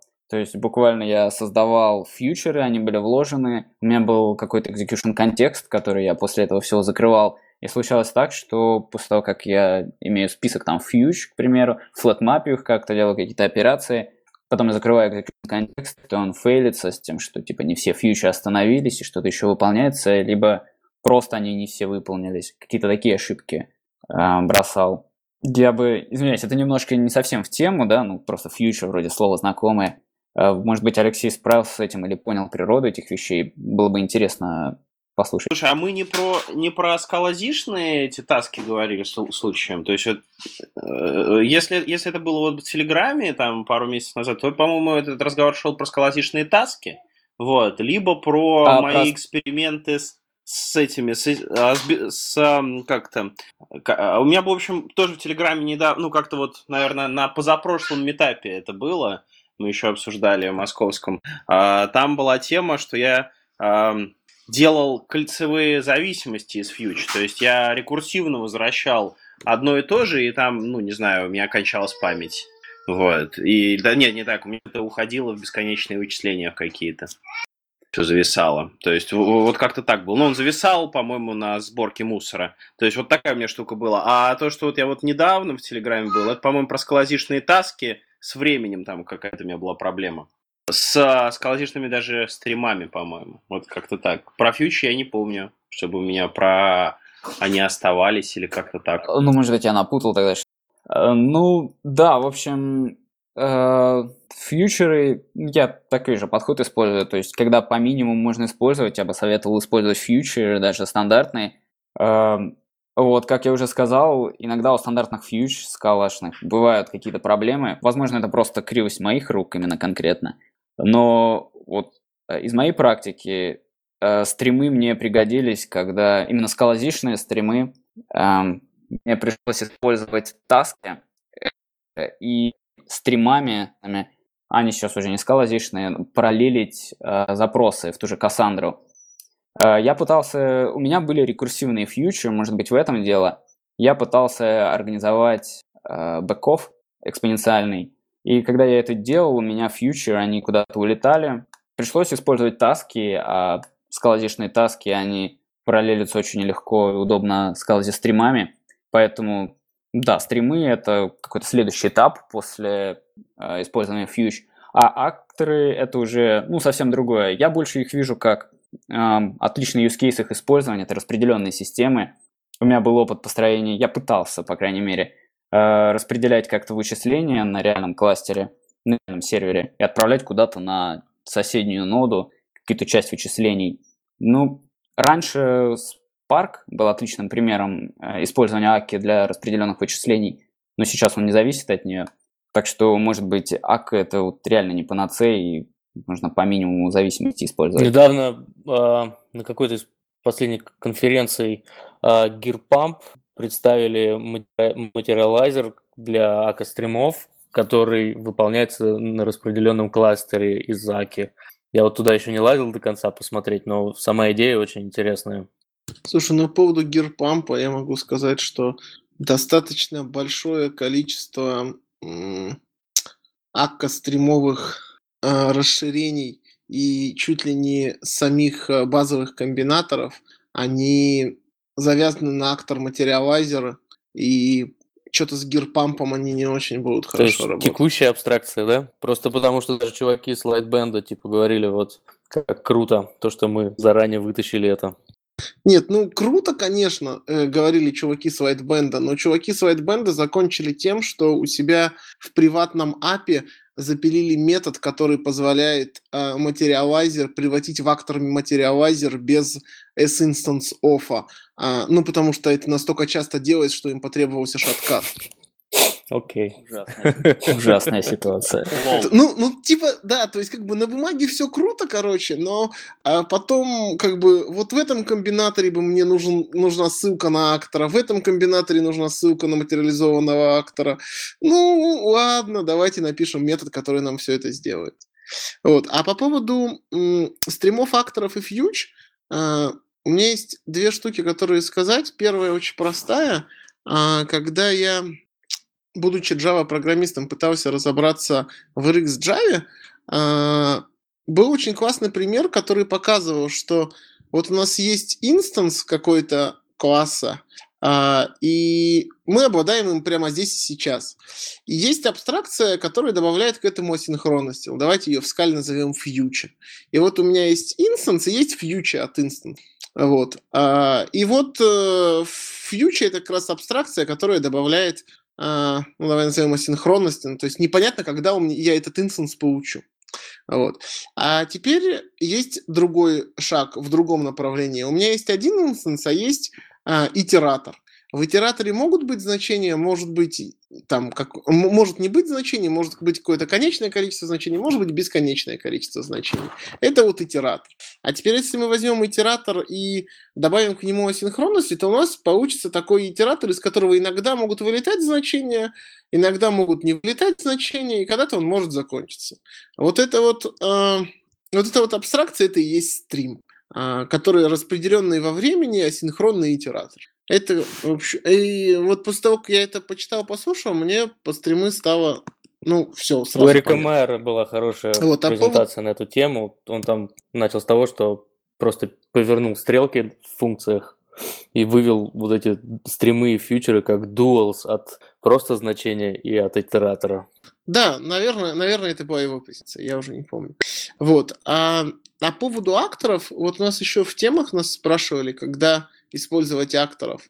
А, мне кажется, акторы здесь совсем, ну не то, что не в тему, они совсем сбоку, потому что акторы это прежде всего про разделение состояния и про то, что у меня есть какая-то абстракция, которая отвечает за состояние, и у меня есть определенный э, подход к организации доступа к этому состоянию. То есть, если у вас нет состояния и все, ну, как бы, все просто чистыми функциями, тогда акторы вам не нужны.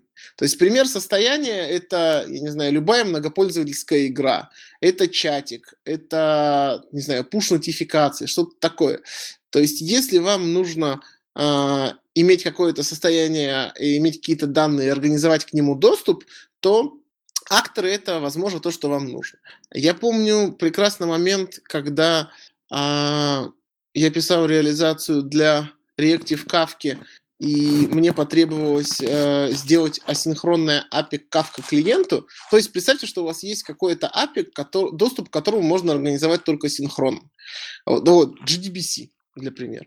Вот. И у вас есть множество клиентов к одному GDBC Connect, и вам нужно их как-то э, организовать, чтобы они э, ставили задачки, а потом эти задачи как-то исполнялись. Вот для этого акторы прекрасно подходят. У вас есть какое-то э, какие, какое состояние, к которому вы хотите э, ограничить доступ и как-то структурировать этот GDBC connection, и актор — это прекрасная для этого абстракция, вы, э, которая, к тому же, поддерживает асинхронность. Вы туда посылаете какие-то сообщения, возможно, вам кто-то когда-то ответит.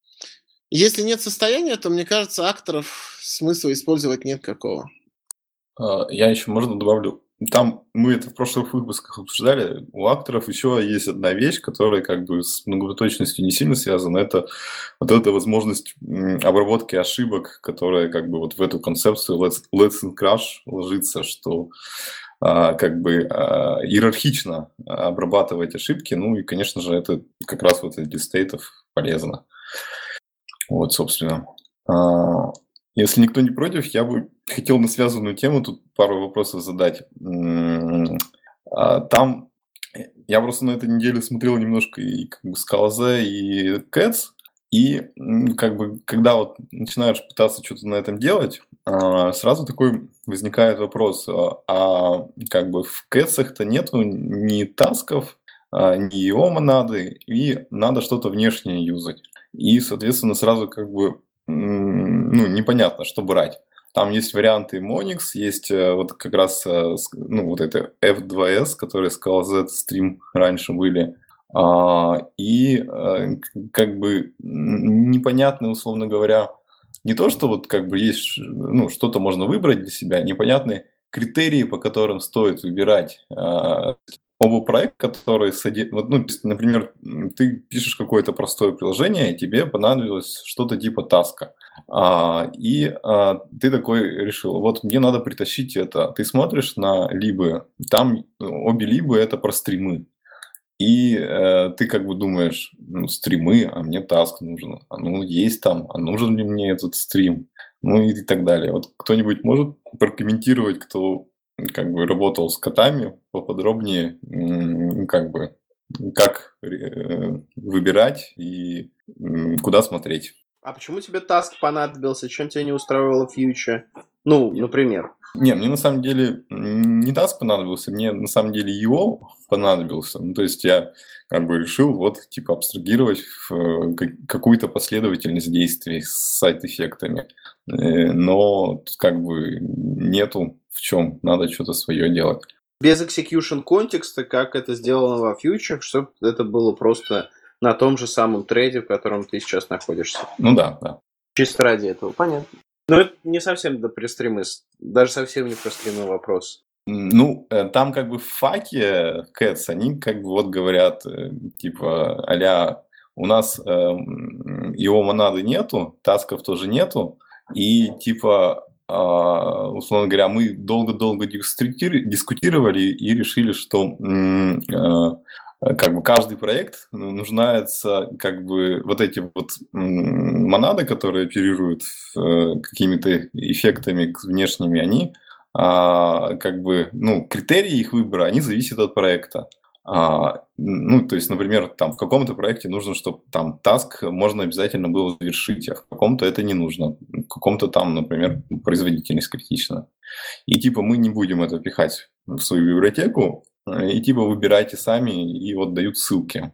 И вот не очень понятно, как бы, куда смотреть, когда тебе нужно что-то простое, а тебе не хочется все это тащить целиком. Ну вот я, к сожалению, не использовал ни скалозетовский таск, ни маниксовский, ни functional streams, и реально вот до сих пор не совсем понимаю, когда они мне нужны будут. То есть, что не решается здесь в фьючей. Я понимаю, что тут lazy, не lazy, но просто пока почему-то не вижу. Ну, консилейбл, конечно, вот, обычно нужен консилейбл, и часто нужно, ну, а так как обычная фьюча, она все исполняет на, на thread условно говоря. В принципе, хотя здесь тоже можно подставить какой-нибудь run now execution context, вот, так что это, в принципе, не считается. В общем, cancelable, interruptible, uh, future, вот interruptible не хватает свойства у future очень часто, то есть возможности прервать здесь сейчас future. Кстати, все перестанет выполняться, брось. Иногда это надо. Очень редко надо. Ну, тут, наверное, даже так же, что то есть чисто не чисто. То есть, если тебя устраивает фьючер, то что она начинает выполняться сразу, или ты хочешь сам потом run on safe IO сделать где-нибудь на краю системы, то тут как бы, наверное, просто дело вкуса. Ну да, да, да, то, тоже хороший поинт. А вот слушайте, у меня вот вопрос про стримы вообще ко всем, в принципе. Сейчас попробую его задать. А, собственно говоря, вот у нас есть какой-то там, ну, будем говорить терминов, а, в терминах publisher subscriber, да, вот, вот, а, а, значит, представим себе, что у нас есть некий там RX или там стрим, flow, неважно как это называть, ну, то есть какой-то вот, какой-то вот этот вот асинхронный итератор, да, как вот его Леша обозвал, значит, у него есть метод flatmap, да, вот. И он, соответственно, ну как этот flatmap определен? Он как из А в вот этот вот наш, там, назовем его, там, не знаю, стрим, а в стрим Б, правильно? Этот flatmap. Вот. И вот, собственно говоря, а, у нас этот flatmap, да, а, мы туда передаем, что там стрим B, map от там текущего аргумента плюс один. да? Вот, то есть получается, что э, вот этот вот объект, который будет порожден, да, стрим от, там, стрим от C, да, он э, будет, э, ну, должен быть подписан на изменение и как бы стрима А, того стрима, которому мы сделали flatmap в самом начале, и стрима Б, которого мы сделали там map внутри flatmap А. Вот.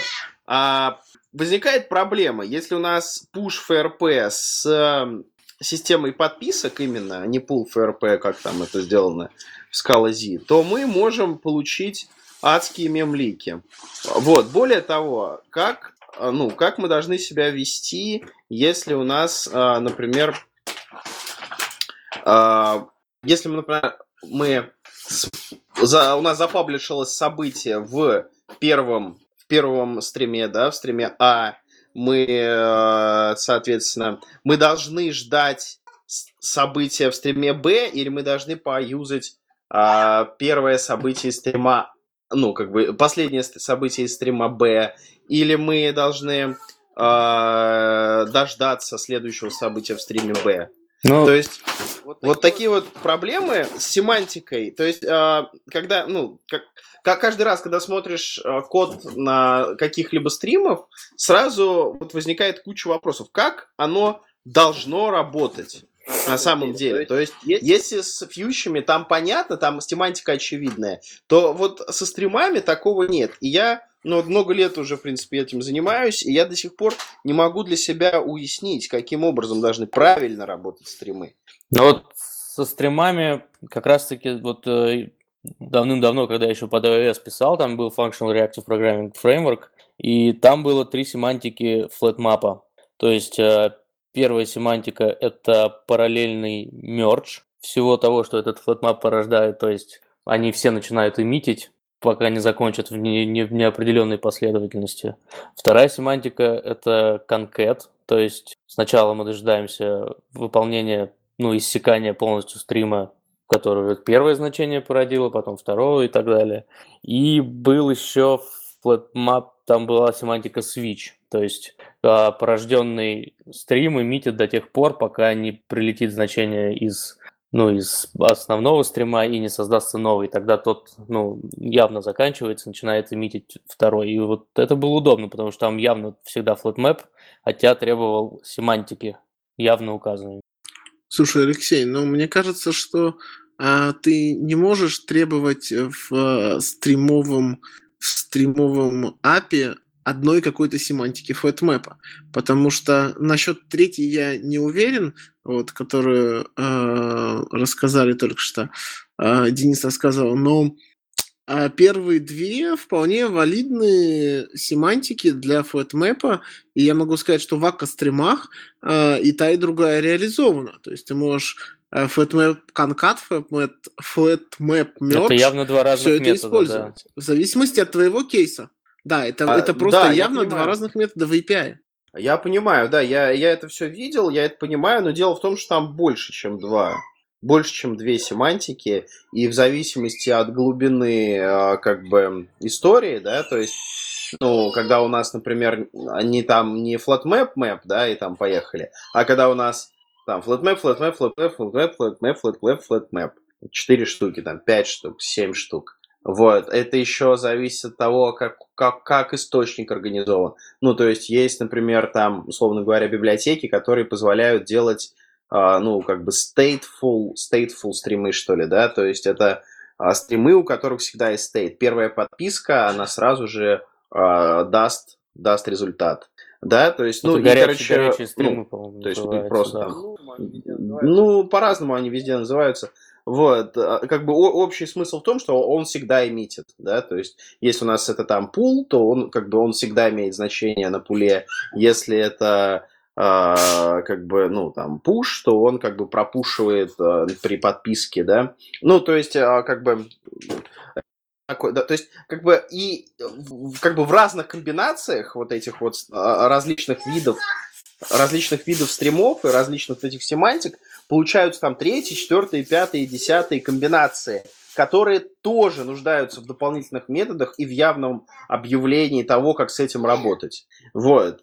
и там вот этих двух методов уже перестанет хватать, и трех, и пяти методов перестанет хватать. Слушай, ну да, конечно, у тебя есть то или иное ограничение, и вот, по-моему, совсем недавно запилили а, в Akka Streams динамическое, динамическое количество подписок, подписок, по-моему, хаб у них называется или как-то, а у тебя вообще просто routing заранее статический, и ты никак не можешь э, routing стрима менять э, в зависимости от входящих данных. Э, но мне кажется, что ты не можешь э, получить какую-то более, ну, какую-то дополнительную семантику и оставить такое же простое API, которое у тебя было до этого. То есть у тебя всегда есть трейдов между тем, чтобы э, какие-то случаи, которые очень редко очень кому-то нужны, спрятать и сделать невоз... ну, практически невозможным без э, написания своих стейджей, э, и оставить просто семантику, которая нужна в 99% случаев, э, и какие-то комбинаторы, которые только тогда нужны.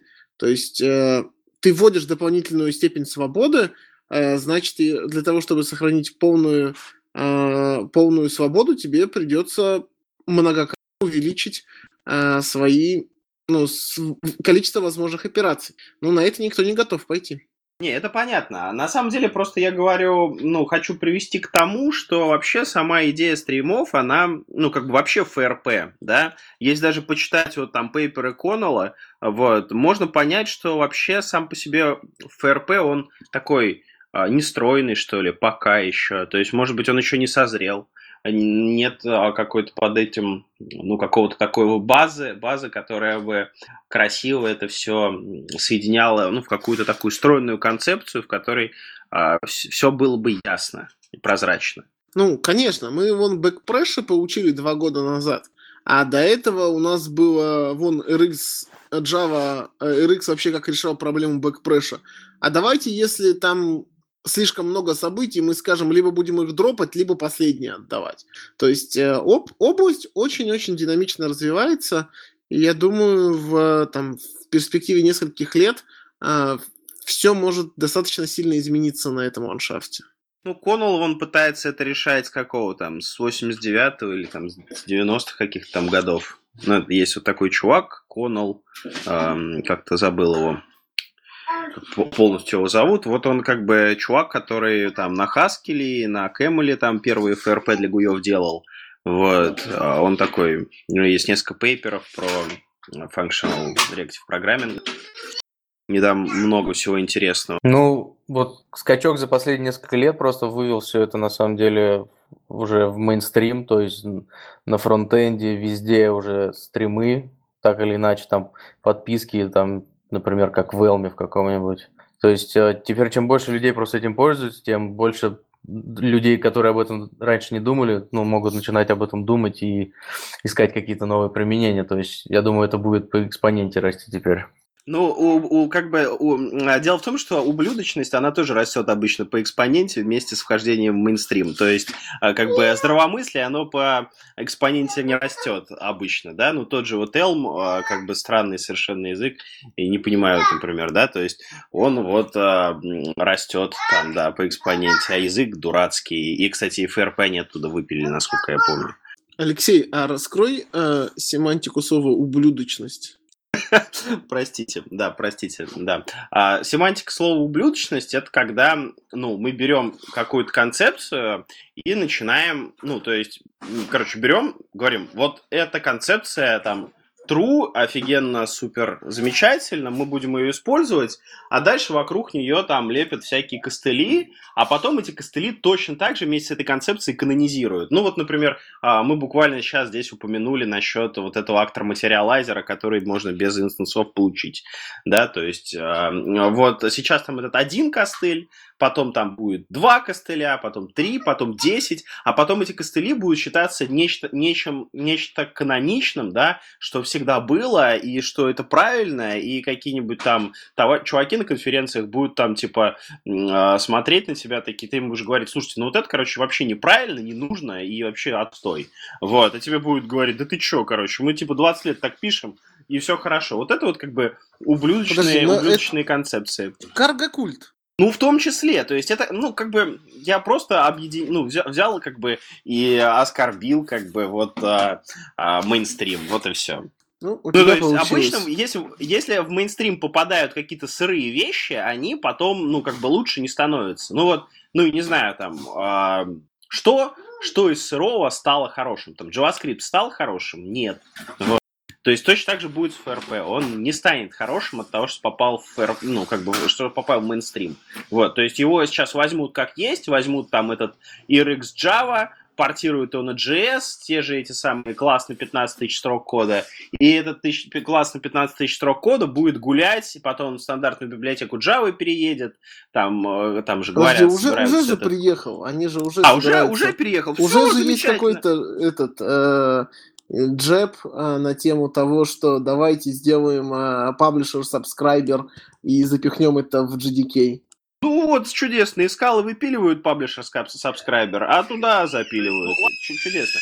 То есть, ну ладно, паблишер сабскрайбер, так они еще могут туда запихать все вот эти вот а, 15 тысяч строк э, Я не Ну, удивлюсь. RX Java на самом деле не, сорцы-то может быть как бы конечно и так себе, но доки-то у них классные. Не эти диаграмма. Квадратики и ромбики, да. У скалы вот нету док.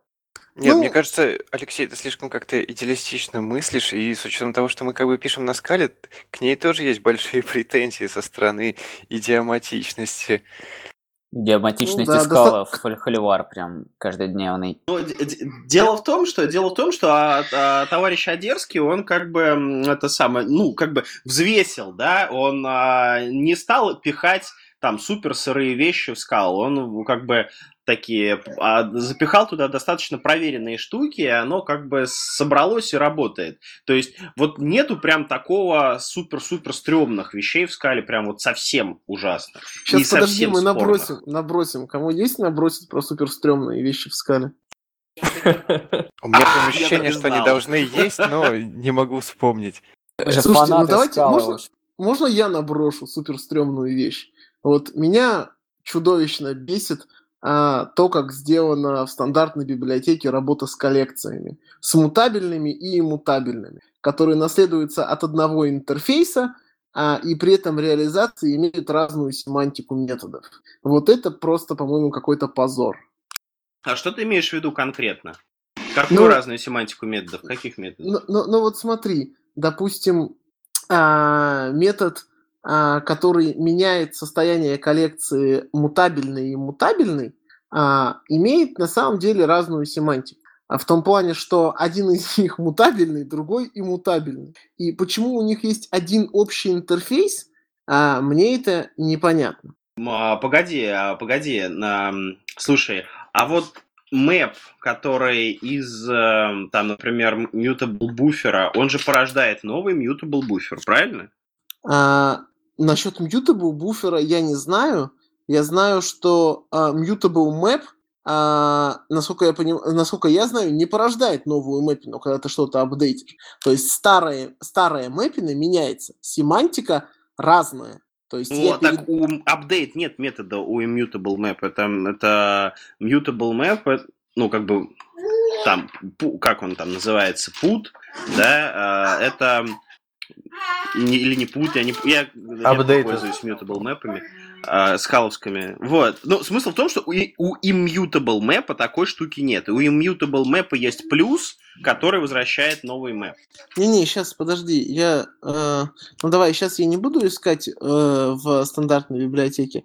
Я постараюсь найти ссылку на ам, выступление, где чувак очень классно рассказывал о том, какие проблемы в дизайне а, collection API, и после этого я не смог это развидеть, и, мне теперь всегда не нравится использовать mutable структуру данных. Сейчас я на- поищу минутку.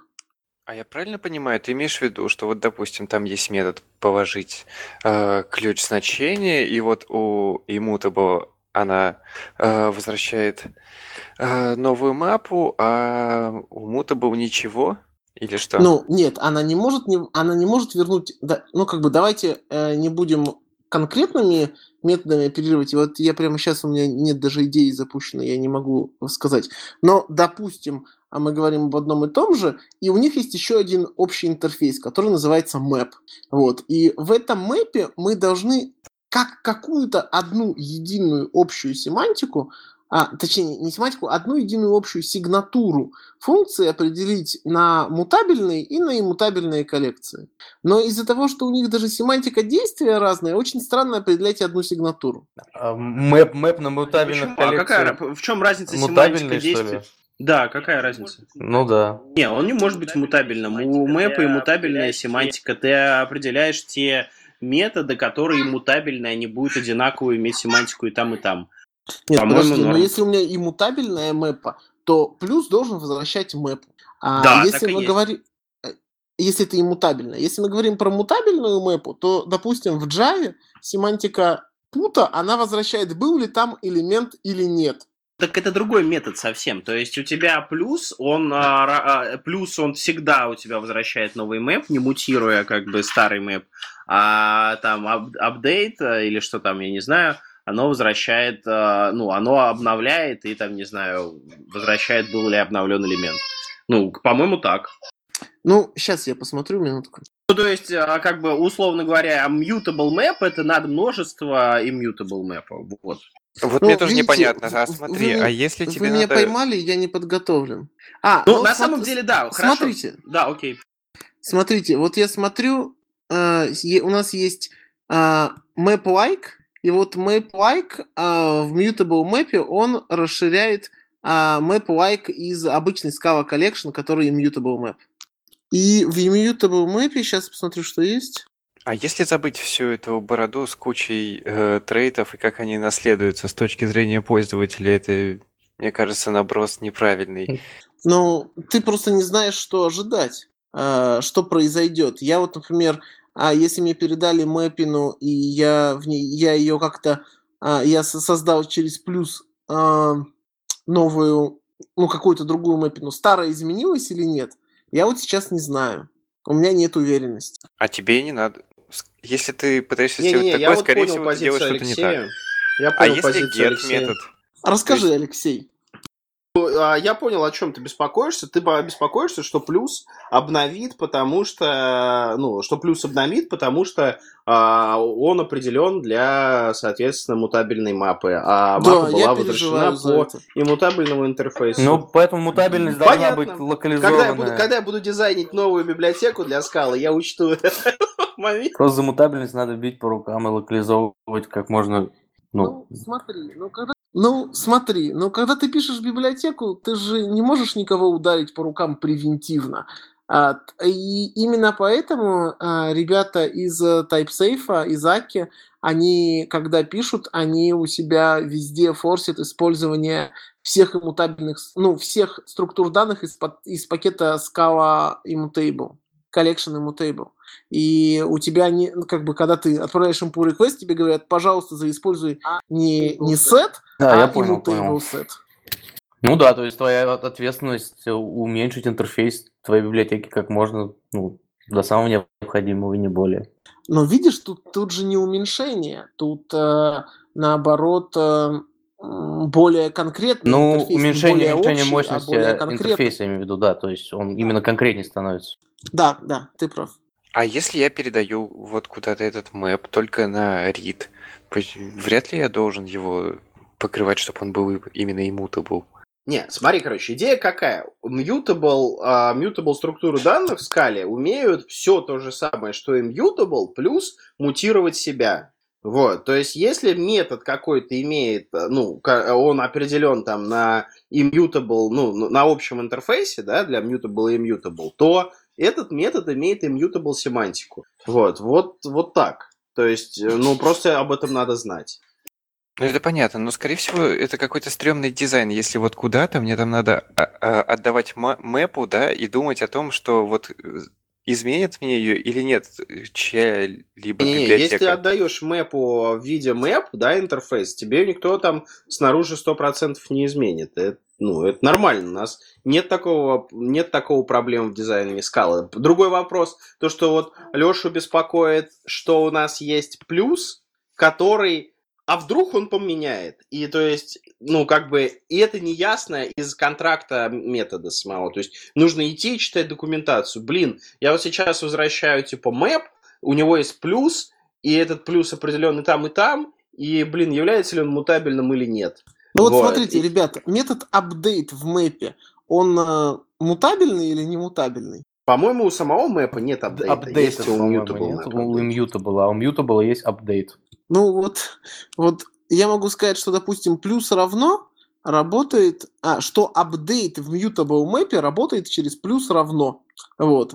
А что из этого следует? Я вот даже сейчас, смотря в сорцы, за две минуты не могу понять, какой метод мне нужно в своем коде вызвать для того, чтобы все сработало хорошо. Ну, плюс равно нет у мэпа все-таки. Нет, почему? Плюс равно у мэпа нет, только почему? есть. У Immutable, по-моему, его нет. Да ладно. А почему? Плюс равно так это и есть. Ж, синтетический оператор. Ну да, но он подразумевает оператор. по месту применения, а. как бы, ну, то есть семантически. Ну, то есть это как... Нет, ну он может работать как двоеточие, два двоеточия равно у листа мутабельного, да, там, который, э, ну, если этот лист var, то он управляет, да. То есть это не просто метод плюс равно. Я понял, я понял, прикольно. Нет, ну смотрите, вот у обычного мэпа есть плюс. А, ну, плюс равно соответствующим образом реализуется. Что типа это ну, как бы все, все эти методы все равно на конце также реализуются. И если у обычного мэпа есть плюс, э, то и, и если я принимаю интерфейс map, то если мне передали мутабельную мэпу, и я сделал плюс равно и к себе эту ссылку сохранил, что с ней произойдет дальше? Я не знаю. Ну, в общем, есть проблемы в Java библиотеке, в Scala библиотеке а, какие-то. Дальше? Ну... Да, да, просто хотел добавить, что это цветочки по сравнению там с каким-нибудь Java Neo 2, где там нужно э, передать там, э, вот, ну, передать этот callback, этот callback, там какие-то левые методы, какой-то payload, который всегда null. Вот. И, короче, то есть по сравнению с тем, как это там сделано часто в Java мире, вот, э, с их извращенными концепциями, это в скале это сделано очень хорошо. Да, стрёмных API много, а, но в скале тоже есть проблемы, да. Есть, э, чего стоит, я могу про себя рассказать, чего стоит дизайн клиента Кавки, где все мутабельное, перемутабельное, и нужно дергать пол через раз – как бы, ну да, там тоже везде есть свои проблемы. А, я бы предложил пока с этим закончить. А, там в темах слушателей, вот у нас от Григория, по-моему, был вопрос про Kind проектор, его осветить, э, дать некий голос э, гостям и тогда уже, наверное, заканчивать. Могу сказать про вот этот новый синтаксис, потому что он как раз-таки тесно связан с, с фримонадами. То есть Ребят, простите, я вас перебью, а повторите а, вопрос. А, пользователь, пишет, точнее, пообсуждать использователь Kind Projector, его новые полиморфные лямбды. И вообще, когда бы его можно использовать. Вот. Полиморфные лямбды в Kind Projector это, это сахарок, который позволяет э, создавать полиморфные лямбды, например, то есть типа как натуральная трансформация э, cats, которую так или иначе ты будешь делать, когда будешь писать интерпретатор для своего FreeDSL.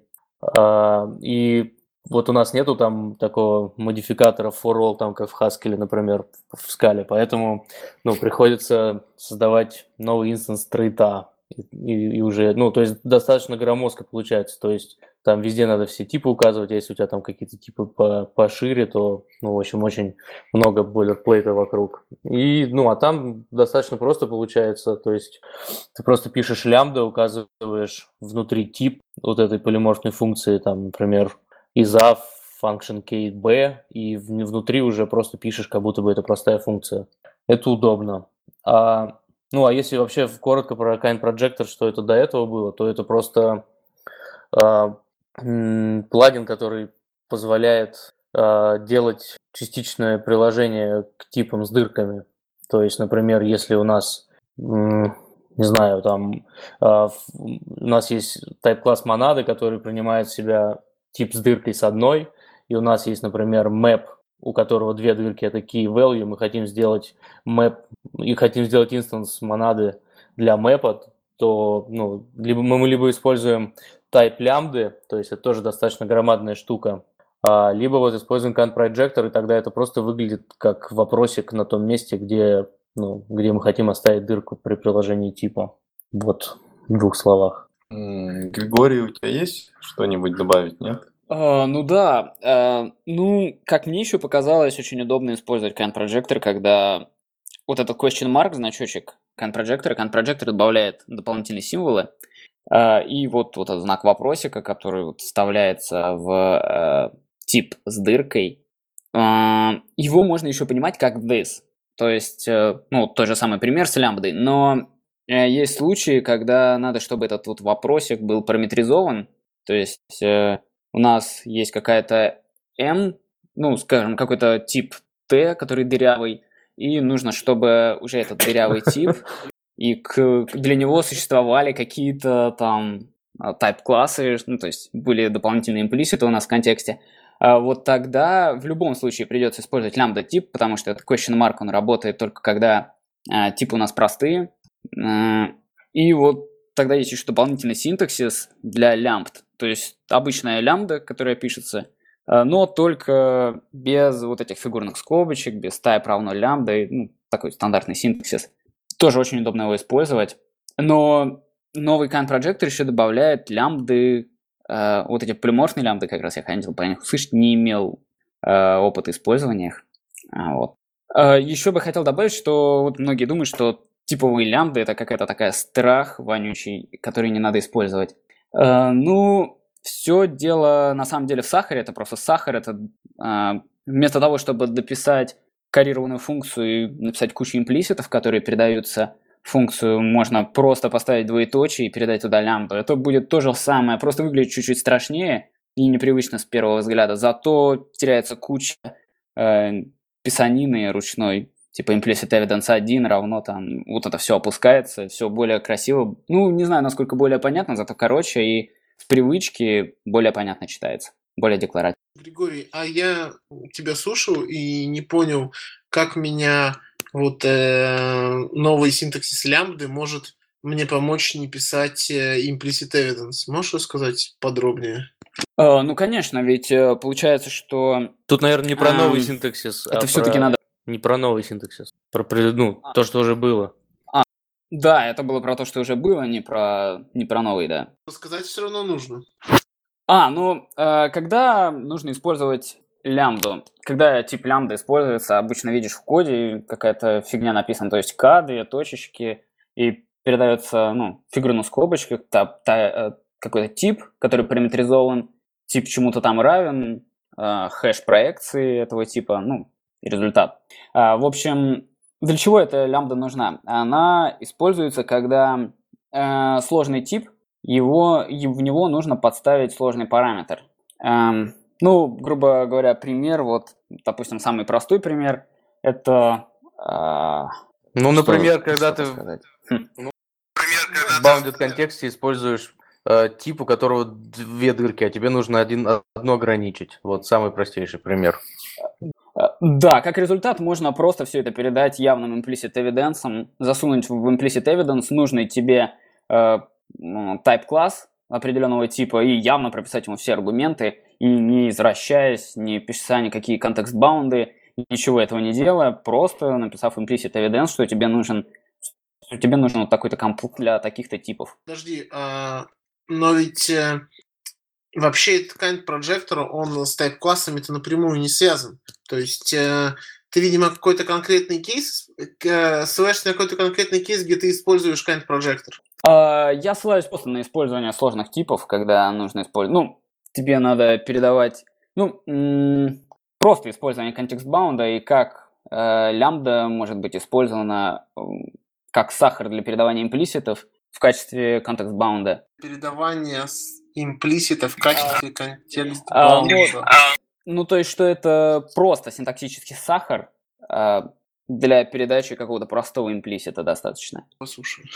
Ну, блин, да, извиняюсь, э, тяжело как-то выразить. Достаточно просто показать любой пример с использованием лямбды, и как это без лямбды выглядит, и как это выглядит с лямбдой. И все да, становится понятно, что это всего лишь... Да. Слушай, а ты можешь потом после нашей записи какой-нибудь примерчик в чатик бросить в телеграммовский, а, так, чтобы, ну, мне любопытно стало, о чем ты говоришь. Прям на, на kind projector в Readme.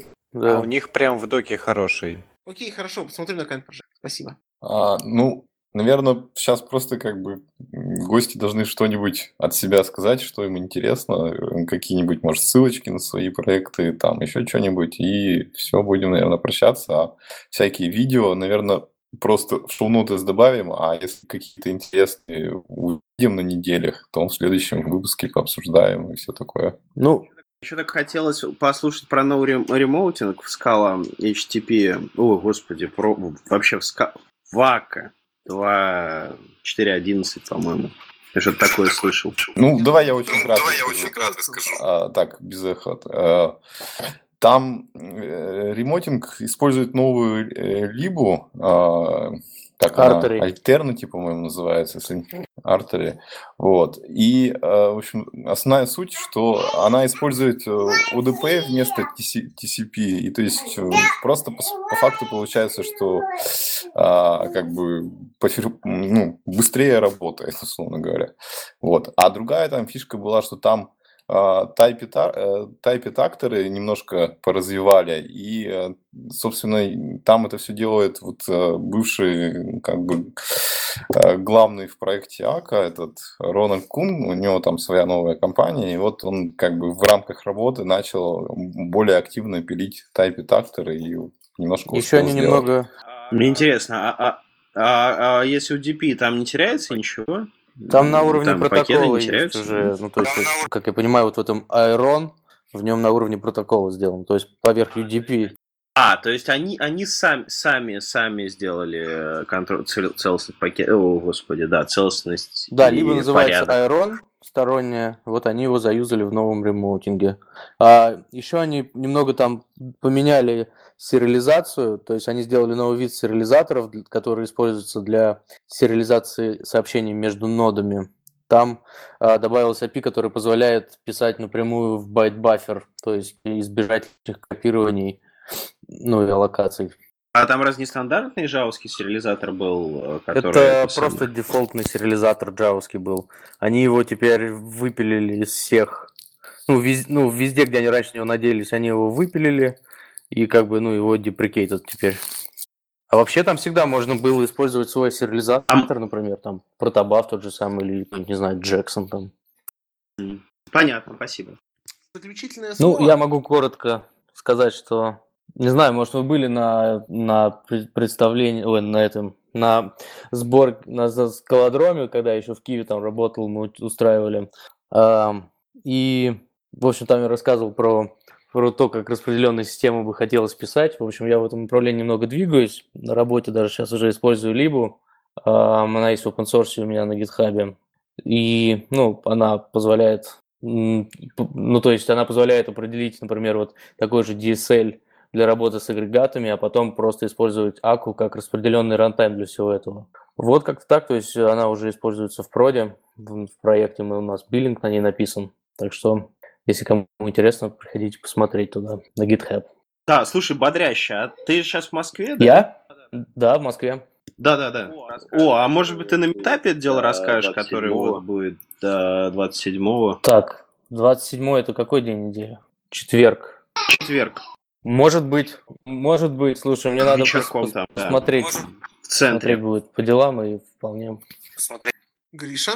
Эм, ну, возможно, у меня не такой большой опыт, как у всех ребят тут, которые находятся, но что я занимаюсь GIS, можете посмотреть проект э, Jet Rallies, э, посвящен э, геообработке спутниковых снимков, ну, растровых данных, не растровых данных.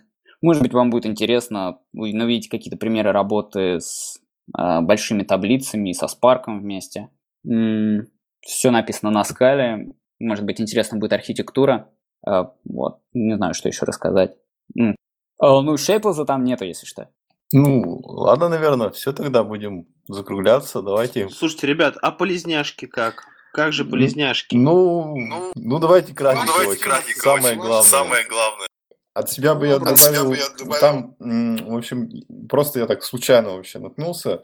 У вот Конрада Малавски есть небольшая дога, которую он, видимо, временами пишет, называется Scala Types of Types, где он пытается собрать как бы информацию разрозненную, а, ну, как бы о системе типов а, в скале, и там просто как бы в удобной форме как раз можно посмотреть про всякие вот обычные конструкции, которые есть. Вот. Так, с этим все.